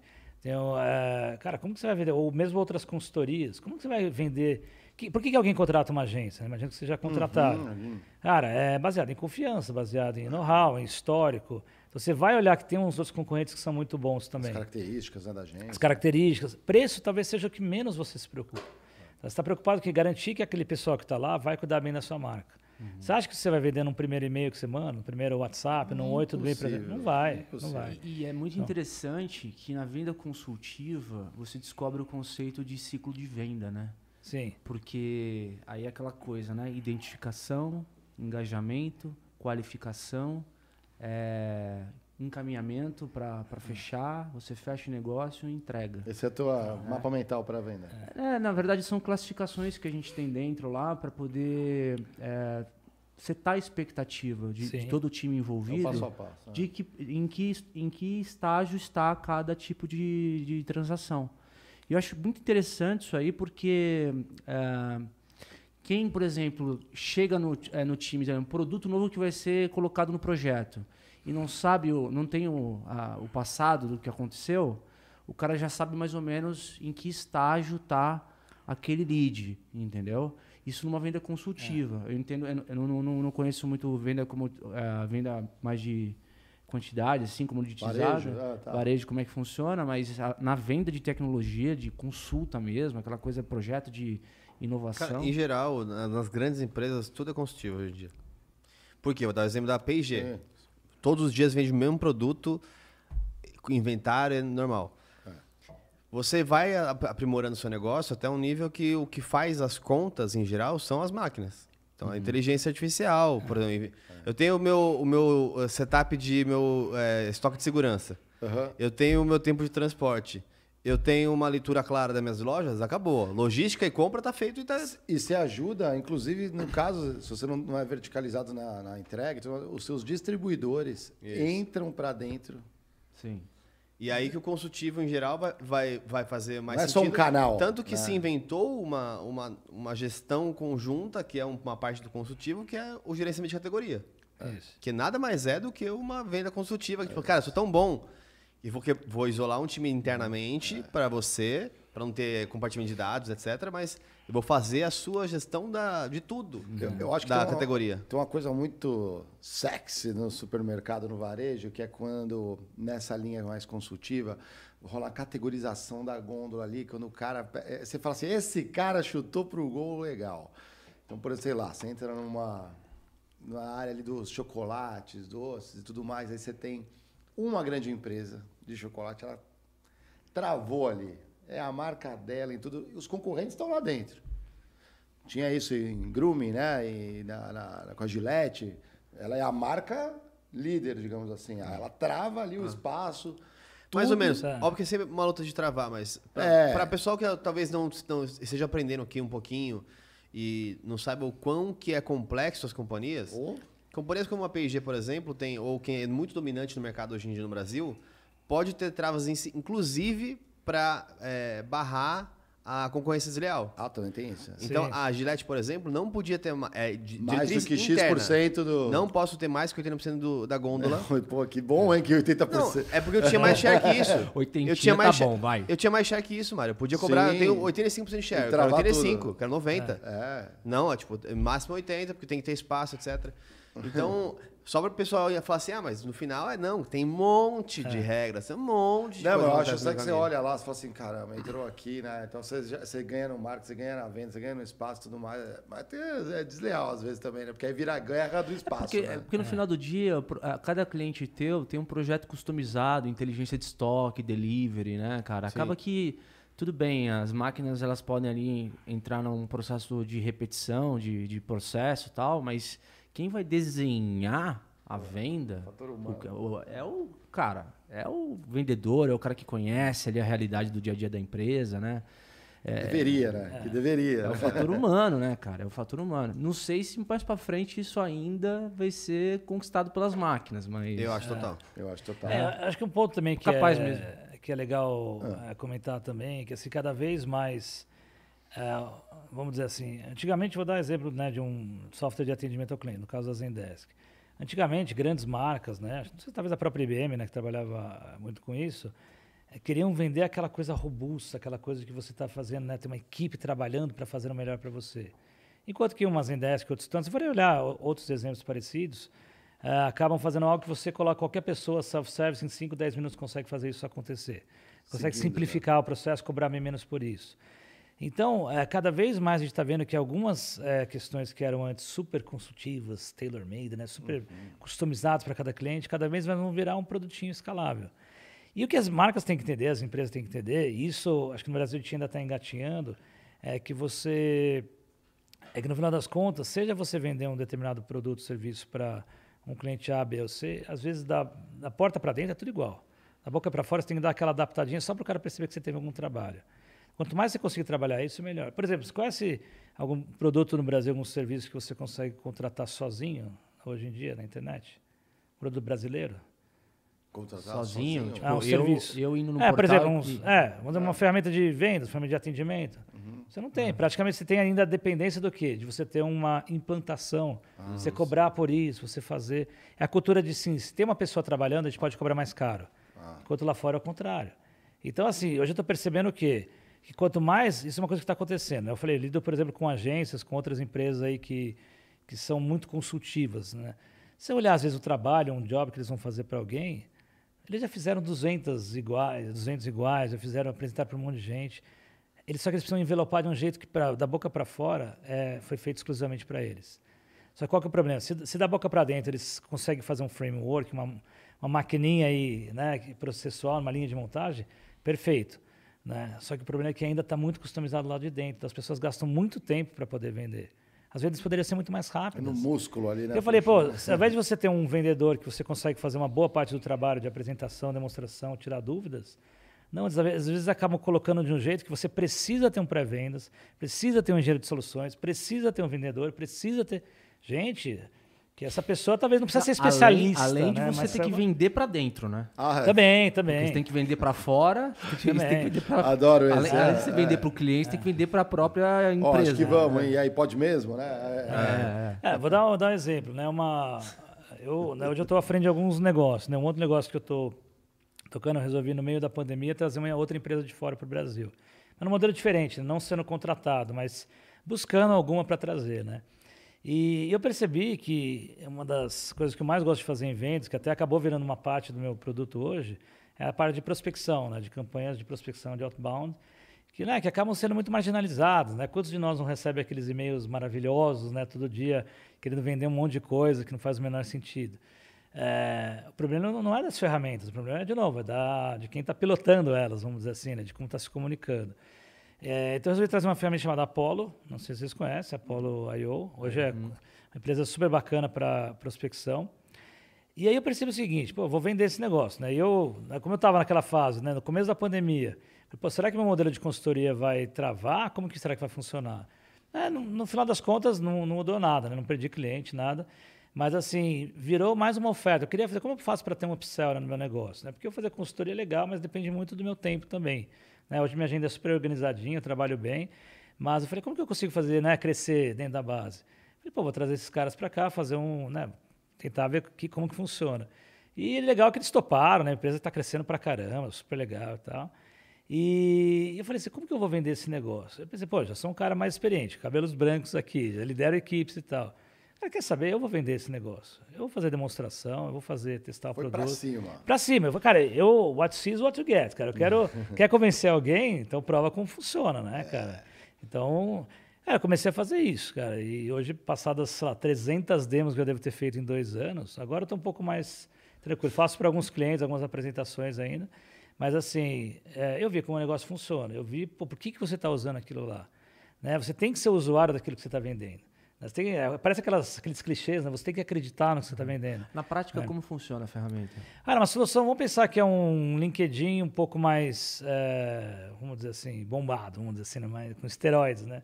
No seguinte sentido, é, você, né, é, ele é um agregador de uma série de fontes de dados diferentes, né? O uhum. LinkedIn é até uma delas, em que você consegue ter informações sobre as empresas, né? Tamanho, faturamento, tudo que você pode imaginar em relação à empresa, como também né, cargos, salário. Ah, informações. Salário não, não, não, necessariamente, mas cargos, eh, você consegue ter informações muito mais estruturadas.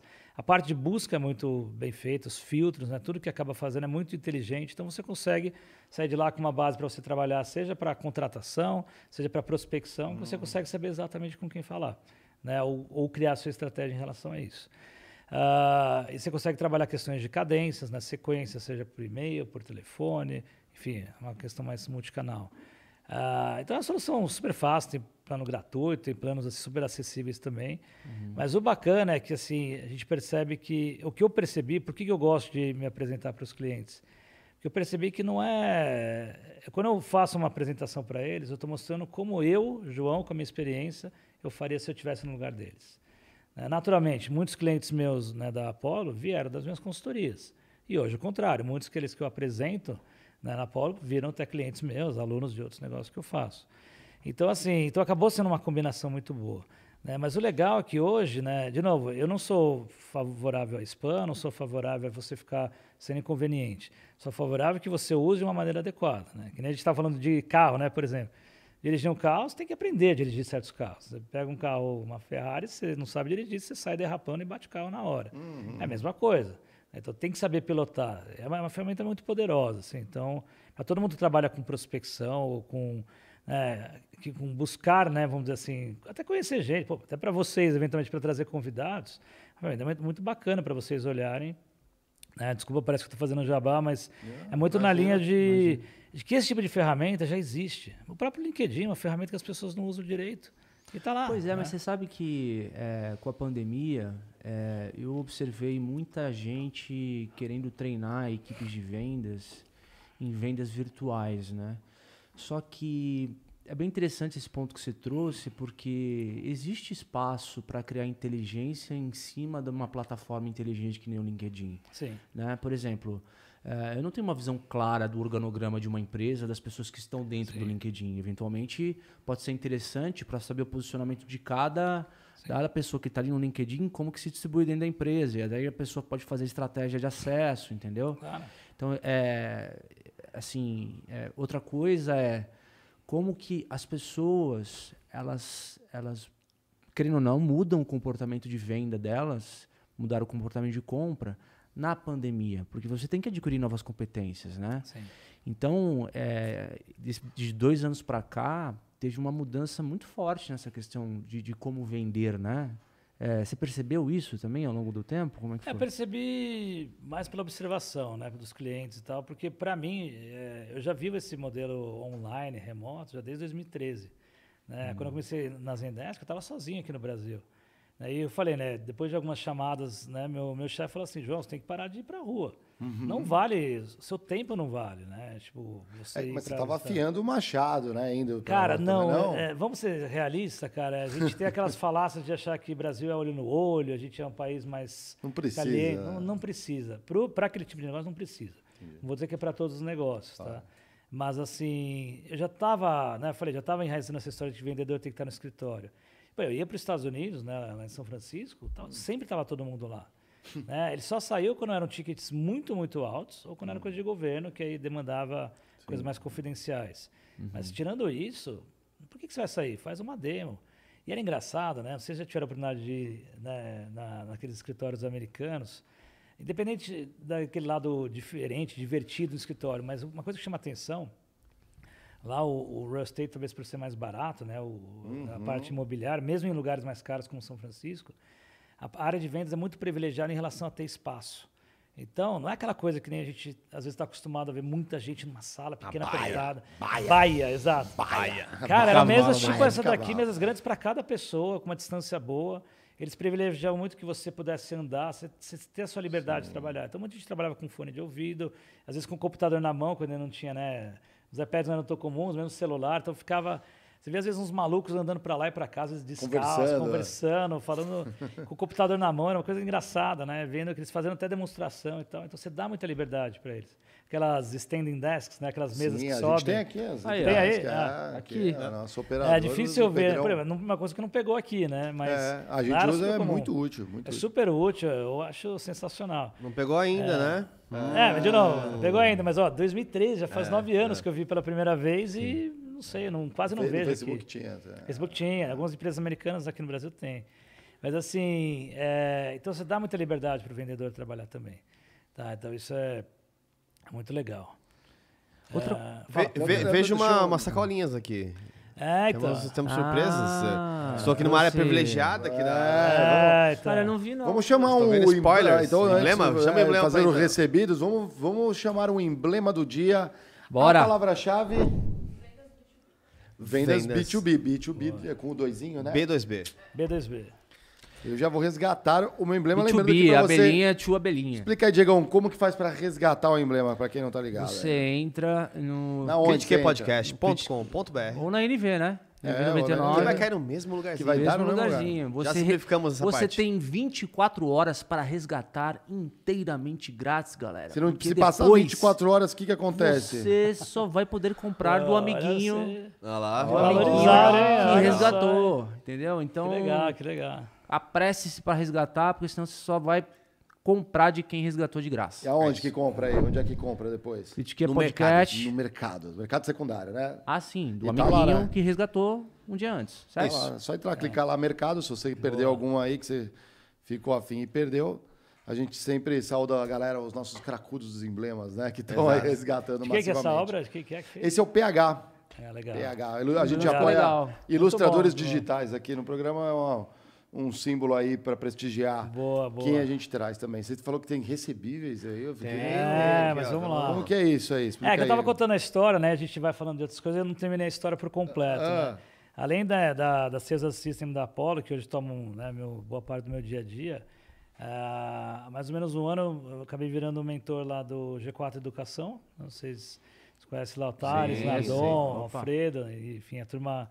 Então eu virei mentor dele, já, né, já dava consultoria para eles desde 2019, né? Então apoiando, toda semana tô com o, o diretor de vendas, o Jonathan, participando comigo, né? Toda sexta-feira. Hoje ele furou, então fica bronca para ele aí se estiver assistindo. Mas é, então eu tive a oportunidade, né, de ser um dos mentores. Aí eu tô com o Theo Orozco, que é da Exact Sales, com o Gustavo Pagotto, ex-LinkedIn, Creditas. Então a gente né, cuida da imersão em venda. Então todo mês a gente faz uma imersão presencial. Né? Também temos produtos online, né, curso online, tudo. Então virou mais uma, né, uma frente aí que eu adoro participar, que é também de dar aula, né? De poder fazer com os alunos e continuar conhecendo muitas histórias legais. Né? Então tem uma lembrancinha aqui para vocês aqui que o pessoal mandou. Muito obrigado. Pô, que legal aí, Pô, ó. Um abraço Aí, pro ó, pessoal em da G4. nome das aí. abelhinhas, estamos Boa. recebendo aqui, ó. Um abraço pro galera da quem vai G4 aí, meu. Show de bola. Obrigado. Esse é pessoal lá. aqui. Obrigado, hein, ó. Tá aqui, ó. Tá de os caras são muito o pessoal, né? Já chamou o Thales também pra vir aqui, não chamou não? Foi ano passado. Sim, foi ano passado, mas... Pô, tem até Thales uma acho que foi no Flow, de notebook aqui, cara, pra colocar no É. Tem, oi. tem aqui, ó, várias coisinhas topper. Já adoremos. Maravilha. É, Adoramos. o pessoal é muito fera lá, cara. E assim, é legal que tem uma, tem uma identidade muito bacana. A gente fica falando de identidade, vocês falando aí dos membros, né? Falando do pessoal que participa. É, muito legal como eles conseguiram criar uma comunidade que é sensacional. assim, é impressionante que cresceu. Me acompanhava eles ainda, tinha apenas a imersão né, né, que eles fazem, né, que os três fundadores fazem, que é a imersão principal. Né? E era um produto que tinha a cada 40, 50 dias. Hoje, toda semana tem pelo menos duas imersões acontecendo. né? Tem de vendas, de growth, de customer experience, tem de liderança. Que legal. É, é muito legal isso. Eu falo eu, com orgulho de ver. Eu conheço eles desde a época da Rocket, né? O Thales e o Nardon, a gente trabalhou juntos. Ah, e vendo que os caras criaram, né? O negócio, de novo, né? falando em vendas, pô, equipe extremamente focada em vendas, agressiva num bom sentido, né? Os caras impressionante que até da meia-noite os caras não param de vender. É impressionante quando tem época de final de mês, né, de trimestre. Ah, então eles entenderam bem essa cultura, né? De, pô, por mais que todos eles já trabalharam em empresas super capitalizadas, super investidas, eles fizeram um negócio que se baseava em, vamos dizer, dar resultado desde o primeiro dia. Os caras criaram o império que eles estão criando agora, é um negócio muito legal. Então, eu, eu, eu faço questão né, de me posicionar como mais um, um membro lá do G4 também, né? Porque realmente é fora da curva. Como você administra seu tempo? Tem um clone? Conta pra gente. Cara, aqui, então, é. olha que legal, né? Se, se eu falar pra vocês como é o meu, meu hábito do dia a dia, vocês vão. Se eu mostrasse minha agenda pra vocês, eu devia ter mostrado, até É. pra vocês mostrarem aí. Mas assim, é É agenda. zoom atrás de zoom. É zoom atrás de zoom, mas ela é super organizada. Ah. Por quê? De certa forma, eu, meus horários, né, eu falei, uma hora, uma hora e meia por semana com cada cliente. Legal. Então, toda semana eu começo né, 9 até 10 e meia, 10 e meia, meio-dia. E tem alguns que eu faço das 8 às 9 da manhã. Então, hoje quase, quase sempre são três empresas que eu faço de manhã. Legal. Né? Levo muitas vezes minha filha na escola, né? então 8 horas já estou pronto. Então é bom que eu acordo mais cedo, consigo fazer minhas coisas e tal. Né? Se deixar também a gente fica. Né? Ah, que mais? E à tarde, tem os horários das 2 às 3 e meia, 3 e meia às 5, 5 às 6 e meia. Às vezes tem alguma variante em relação a isso. Só que o que eu fiz? Eu organizei de uma maneira que de terças a quintas, meio-dia, 3 e meia, não tenho nada recorrente marcado. Tenho só depois. Segunda, sim, o dia inteiro. Terças a quintas, nada. E sexta, depois do meio-dia, não tenho nada marcado recorrente. Consigo fazer esporte. Eu estou vivendo hoje né, no interior, tem uma qualidade de vida muito Mais melhor né? mais tranquilo, um condomínio agradável. Consigo fazer esporte, consigo buscar, às vezes, minha filha na escola, é, almoçar com minha esposa, né? praticamente todos os dias a gente consegue. Então é legal que eu consigo quebrar o dia, de alguma maneira. Esse equilíbrio é algo que a gente nunca imaginava, né? Quando a gente morava em, Olha, eu morava em São Paulo, eu tinha evento todo dia, tinha almoço com alguém todo dia. Aí você vai para o interior, como será que você vai viver, né? O que, que será que você vai fazer né, agora? E é legal o quê? Acabou que o interior, é- vamos dizer, São Paulo está indo até mim, né? Então, pô, eu com outros amigos lá do, do condomínio, de outros condomínios da região, a gente montou um grupo de executivos, de empreendedores. né? A gente até vai se encontrar semana que vem, sabe? Tá, quase 40 pessoas vão estar lá. Então, uma galera super alto nível que se mudou para lá, que tem casa de fim de semana. Então, eu acabo criando uma comunidade local também, né? Muita gente vai visitar, vai visitar. Então, ontem eu tinha visita lá, Legal. né, caras para falar de negócio, hoje eu tive também. Então é gostoso porque, assim, esse horário do meio-dia às três e meia, onde eu uso para me organizar outras coisas. Às vezes tem algumas reuniões, né, que são reuniões de novos clientes. O WhatsApp virou uma baita ferramenta hoje de Muito, geração de negócio. então, coisas, por exemplo, A relacionadas questão à do Apollo. método, você tem uma equipe que trabalha contigo ou é Não, mais tudo você? sozinho. Sozinho. sozinho. Legal.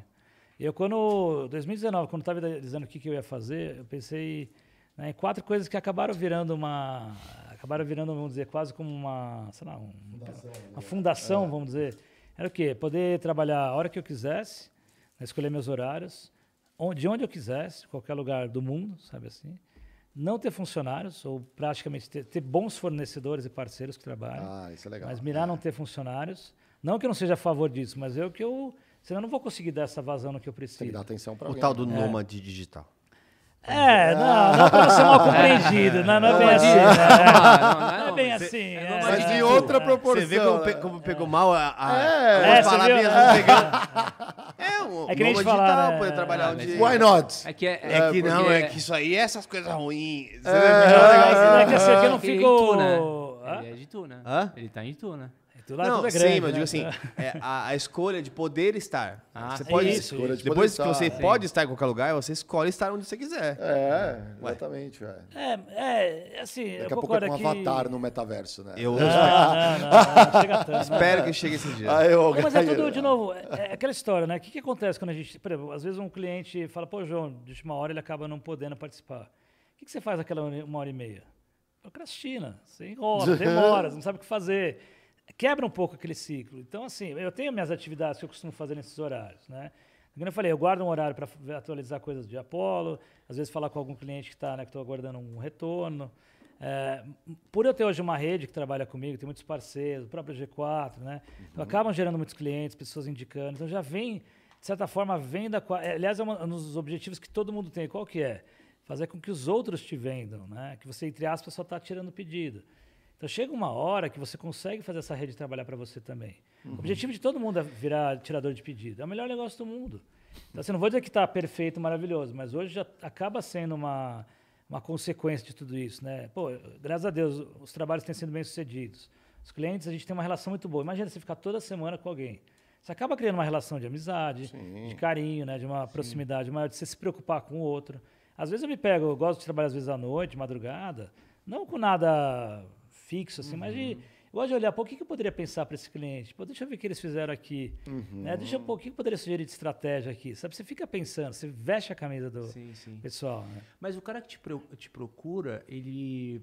É, qual que é o perfil desse cliente? É, São líderes de vendas na pessoa física ou geralmente faz convênio com empresas e o cara já vem representando uma empresa que aí você faz um diagnóstico, tem um problema? Qual é o perfil? Quase sempre é empresa, né? Tem alguns clientes que falam assim, ah, eu quero para mim, né? Eu vou pagar, vamos dizer assim, né? Aham. Não porque a empresa não queira, não acredite, mas ele quer poder, sabe? mu- Muitos clientes, eventualmente, no meio do caminho, acabam trocando de empresa também. Ah, Ou acabam, né?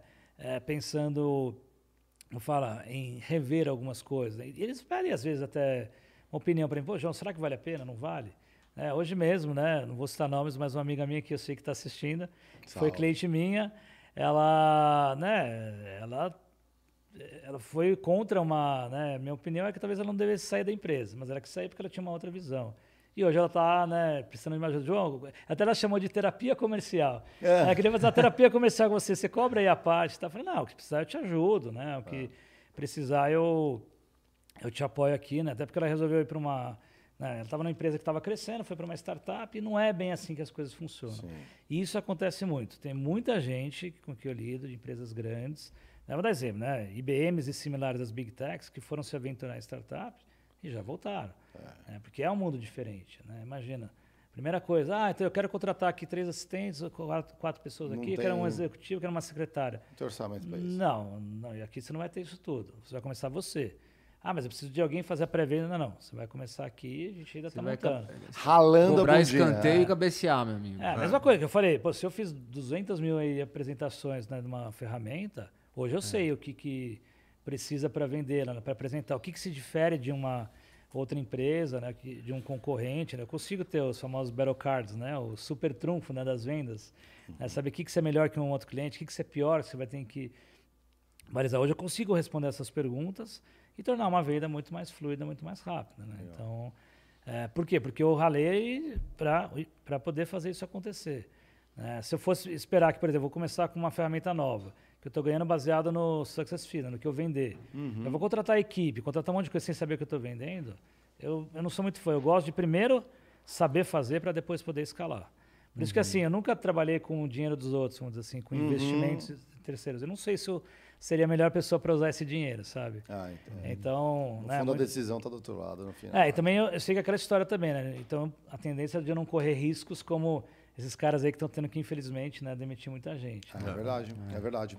A gente tem um ritual aqui que os nossos convidados adicionam uma liga aqui na nossa famosa bola de elásticos aqui. Boa. É como fosse um toque de vendas aqui que a gente pudesse vender tudo que, a gente- que que existe legal. no mundo. Né? Tem algum A gente um dia vai vender essa bola aí por alguns A gente reais. também vai vender É. essa bola aí Fazer pra- um NFT dessa. É uma NFT física, é. né? Não tem como. Ah, mas tá ficando. E ó, o, tá o blockchain são as são a, cada elástico aí que validou. Tá, se essa bola fosse um isso NFT, aqui é, é, Tá, é, tá, é, só pra você ver como, como ficando complicado. coisas É, mudam. Se essa bola não tem fosse. Essa bola real, real as it is, não tem como vender ela por um milhão de reais, por exemplo. Ela como NFT tem. Ela com NFT Não, tem. e não estou falando vender, por- Não, por- vender com- com valor. Por exemplo, se a gente colocar uma- essa bolinha aí, uma NFT dessa bolinha, e que vai ter direito a 10% dos nossos lucros ad eterno, para sempre. Olha só. Ela já pode, ela já a, vale? a tokenização da bolinha aí. sim. É, o contrato inteligente por Com trás da certeza, NFT, né, na Com real. certeza, alguma coisa por trás, mas acho que essa bola seria um ótimo, digamos. Um ótimo, ótimo totem. é, Um totem. Um totem. Até um cartão de visita, né? É. Que é o nosso cartão de visita. Nosso cartão de visita. João, a gente está caminhando para o final do podcast. A gente sempre pede para os nossos convidados é, alguma uma espécie de ping-pong, né? Você criou autoridade em vendas aí ao longo da tua vida. Qual é o conselho que você daria para o nosso público, especialmente aqueles que gostam da área, é, de ah, como qualquer conselho para quem quer ascender na carreira de vendas? Ah, Vamos lá, acho que é um pouco do resumo que a gente tem falado aqui, né? Primeiro que não existe fórmula mágica. Achar que, né, existem hoje muitas técnicas, muitos métodos que não é simplesmente você ler um livro eventualmente ou ler um, enfim, um, um artigo qualquer, você vai sair vendendo, vai dar tudo certo. No final das contas, né, acho que a gente, nós estamos aqui, somos contemporâneos, né? A gente tem que aprender com os nossos pais, tios, avós, né? É barriga no balcão. É Realmente, você quer aprender a vender negócio? Vai entender quem está do outro lado, como funciona, conversa com eles, vai na linha de frente mesmo para você né, é, fala, é, saber tudo que pode ser perguntado, entenda questões, por exemplo, de, de objeções que você pode vir a ter. Né? Então, assim, pô, se alguém vai perguntar sobre preço, né? por exemplo, ah, mas tem mais caro que um concorrente, como que você vai livrar disso daí? Treinem, teste, né? não deixe de treinar suas equipes também, né? de ouvir suas equipes. Né? É Uma coisa que eu aprendi muito na, nas empresas internacionais é a importância do, do one-on-one, né? do que a gente fala do individual. Às vezes alguém não está vendendo, não está performando, não é porque não sabe. Às vezes está passando por uma dificuldade de família, né? com a esposa, com o filho. Às vezes alguém está doente, passou por Covid, né? uma situação dessa. Ah, então, ouvir muitas pessoas, focar no treinamento e lembrar que não existe fórmula mágica. É um dia após o outro mesmo. E é ralar, né? Sentar e fazer. Eu lembrei do meu começo também. Eu lembro, cara, que eu fiz um treinamento e um desses capítulos Histórias de Diego. é, chamava Call Model. Call Model, eles te davam uma folhinha assim, e tinha vários tópicos na folhinha assim, falando como é, tópico a tópico você vai avançando na discussão com o cliente para você vender o seu produto. O primeiro ter uma primeira reunião, né? Então, eu lembro, eu lembro que a primeira coisa era cumprimente o cliente e confirme o tempo de reunião. Ah, legal. É o upfront contract. É, exatamente. Aí depois explore é, as- as- o assunto do, do- da reunião. Explore o bolso dele, não é brincadeira. É. É, é, Confirme vendedor. entendimentos com relação às dores. É o desk. É o desk, é. E aí Era depois você entra para a parte consultiva, explore possibilidades. Então eles ensinam, é impressionante como era era é óbvio que a- vida como ela é, ela é bem diferente, mas eles davam um roteirinho de como você faz uma venda consultiva no dia a dia na frente do cliente. Era bem interessante assim, sabe? Eu tô louco pra ver os jogos que vão sair em relação a isso, de treinamento, sabia? Do- Porque assim, Ah. o mundo que ainda não acontece, ele acontece muito embrionário. É um mundo de jogos corporativos bem construídos. Então, por exemplo, tem, e ainda mais que as empresas têm muito grandes, com muito dinheiro e muito tempo já de eh, adaptação de vendas. Deixa A até P- lúdico, né? A P&G é um É. caso clássico, que já tem já essas estruturas de eh, janela aberta, eh, fugir da objeção falsa, É. eh, fechamento ine- inelástico, fechamento elástico, essas coisas todas. Podia estar num jogo, tipo, aí sim, que uma IA, ela reage a como você reage, ela vai te Sim. fechando Não, situações. e pode ser inclusive jogos no metaverso, né? Exato, exato. Que aí é o. a- Cara, É, lembrei- onde onde ah, o comprador e o vendedor vão se encontrar. Claro, claro. O que, que é interessante, assim, né? Ó, mudanças por conta da pandemia, né? Eu uso muito o conceito, né? Eu não sei se a gente tem um termo mais bacana para isso, mas seria, vamos dizer, de você aproveitar algumas cascas de banana que você vai jogar ao longo de uma conversa. Eu, a minha forma de vender é parecida com o que a gente está fazendo aqui. É um papo super aberto, até o momento que alguém vai escorregar numa casca de banana que eu coloquei e ela nem percebeu muitas vezes. Legal. O que, que acontece? Uh, lembra, outro dia falando num bate-papo com o Daniel Castanho, lá da Anima, uhum. cara fenomenal, ele falando que ele teve que adaptar as convenções de vendas na época da pandemia, ao invés de ser aquela coisa que ele tinha, né, sabe, mil, duas mil pessoas num, numa convenção, numa palestra que ele fazia, que ele não conseguia olhar no olho de ninguém, ele percebeu que quando faz pelo Zoom, você consegue olhar no olho das pessoas. É. E isso é uma coisa que me chama a atenção. Por exemplo, aqui, ó, vocês veem que eu estou fazendo esse movimento para olhar para vocês três. Eu não consigo olhar os três ao mesmo tempo. Uhum. Quando eu estou numa videoconferência, eu consigo. Uhum. E você olhar a reação de cada um te diz muita coisa sobre o que você tem que fazer. Então você põe uma IA para pegar ali a. Não, não, não. Ah, não, né? não, na verdade, é, nem precisa de uma IA, é mas. Tipo uma é... temperatura do auditório, né? É, mas só, só que você consegue fazer isso com muitas pessoas ao mesmo tempo. Uhum. Então, por exemplo, olhando aqui, eu vejo, por exemplo, ah, quanto que, sei lá, você está interessado no que eu estou falando agora, quanto que você olhou daquele sorrisinho, quanto que você de repente falou, putz, que bobagem.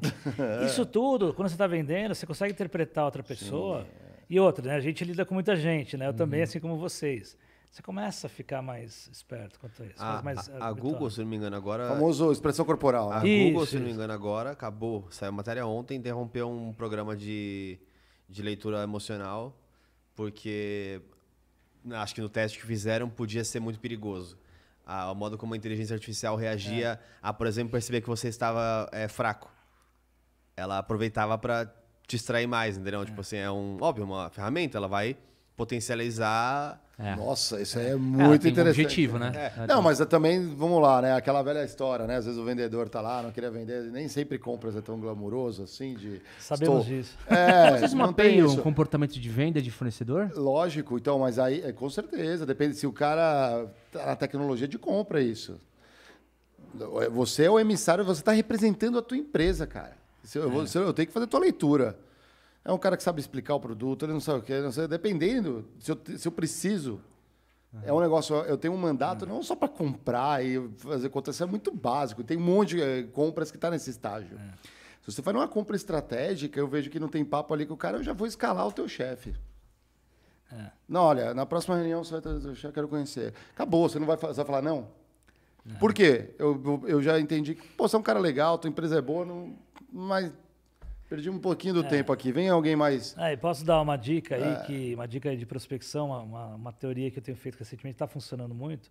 Sabe como, como uma das áreas que todo mundo deveria olhar para quando fosse fazer uma prospecção? Hum. Qual que vocês acham que é? Psicologia. Não, não, a área, não, digo, área de... dentro da empresa. Por exemplo, eu vou vender um produto para RH, uhum. ou para a área de marketing. Qual que é o produto? Para onde que eu vou... Eu, meu viés é, vai sempre falar com o financeiro que ele tem bons insights. Vai por compras. Vai por compras. Por que por compras? Vamos lá. Vê, é. vê se ó, você é um especialista uhum. aqui. Uhum. E a minha teoria tem sido funda bem fundamentada, os resultados estão surgindo. É, quando você vai procurar, para vou dar exemplo de RH, já vendi muito para RH. Em geral, o pessoal está né, muitas vezes fora de suas mesas, está sempre ocupado. Sempre que alguém chama, está indo. O RH, infelizmente no Brasil, a minha sensação é que a gente aqui não valoriza o RH como ele mereceria. É. Né? Muitas vezes não tem uma. Às vezes também não merece. Cara, eu assim. É eu, uma galinha, no caso, mas. É, cara, eu sou. Eu sou também não merece. RH, bunda suja aí. É. Cara, eu sou amigo dos RHs, então assim, eu não também, permito mas... que você fale isso. Tá mas assim, lá fora é super estratégico, é o braço direito todo Sim, CEO, é uma outra é, pegada. É isso aí. Então o que acontece? Vender para RH é uma das coisas mais difíceis. Então fica a dica: se você tiver um produto para vender para RH, pense duas vezes se você vai montar uma, uma, algo nessa linha. É, porque não é porque eles não queiram, mas porque realmente tem outras milhões de coisas na frente.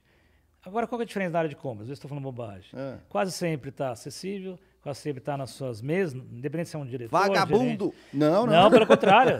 oh, eu, vou, vou, te passar, eu vou te passar o número do Mário. É. Vai tentar falar com ele.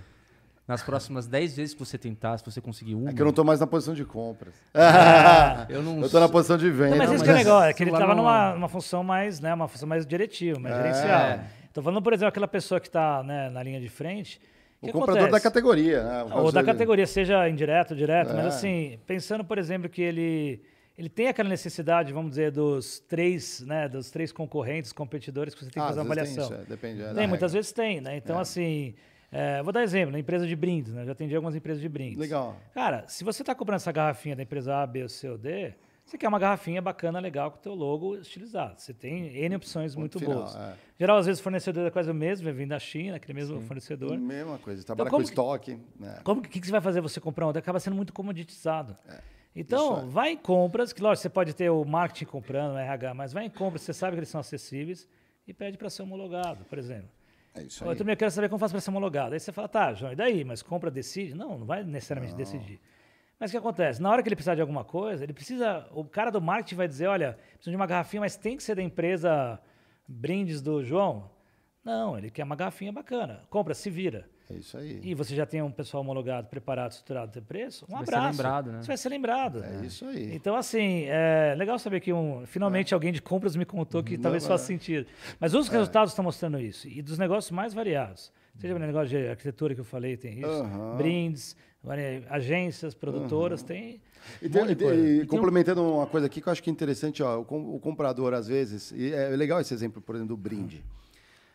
Na linha de despesa da empresa, que é onde ele tem a pressão por trazer economias para ser ou reinvestida, melhorar, ou dar um desconto, né, melhorar a sua competitividade. O comprador está dentro da empresa para melhorar a competitividade da empresa. Legal. E às vezes não é gastando menos, é gastando bem. Esse deveria ser o ideal. Às vezes até sugerindo é gastar mais o que é ousado. Mas para comprar a coisa certa que vai mexer no ponteiro certo da companhia. Então, por exemplo, no caso de brindes, às vezes é. Cara, ele está na curva. Não é ABC dele, é Z. O tempo do comprador, você não tem uma área infinita. Vou trazer, eu tenho, que você? Eu sou é, analista de compras de brindes. Pelo amor de Deus, você vai pegar um rabicho dessa curva e vai conectar empresas com soluções. Ah, o cara de brindes ele também pode fazer, ele faz garrafinha, faz chaveiro, mas o outro ali faz um brochezinho que eu preciso de vez em quando, o outro faz um papel timbrado que a empresa junta tudo num. Conversa com as pô, vocês estão ganhando dinheiro separado, se vocês conseguirem se ajeitar aí, faz uma joint venture, sei lá, vocês conseguem já mudar o negócio. Então, o bom comprador, ele não só vai trazer o, aquilo que eu falei do melhor para a empresa, mas ele consegue interferir no mercado a ponto de estruturar uma melhor solução para o mercado. A empresa que está na vanguarda, as grandes empresas normalmente puxam essa linha primeiro e abre espaço de mercado.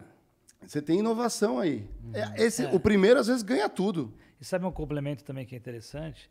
Muitas vezes você pede para ser homologado, por exemplo, você pede para fazer parte né, do, do hall de fornecedores. E o próprio comprador da área de compras que fala, beleza, legal, gostamos, obrigado, preenche aqui um monte de coisa, É. e estou te apresentando para o teu potencial comprador aqui dentro. Potencial, Isso, já traz a pessoa junto, né? É. Traz, então ele vai trazer a pessoa do RH, do marketing, ele está trazendo... é, Te ajuda a vender. te ajuda a vender. Então, assim, de novo, você está ajudando o comprador a fazer o trabalho dele.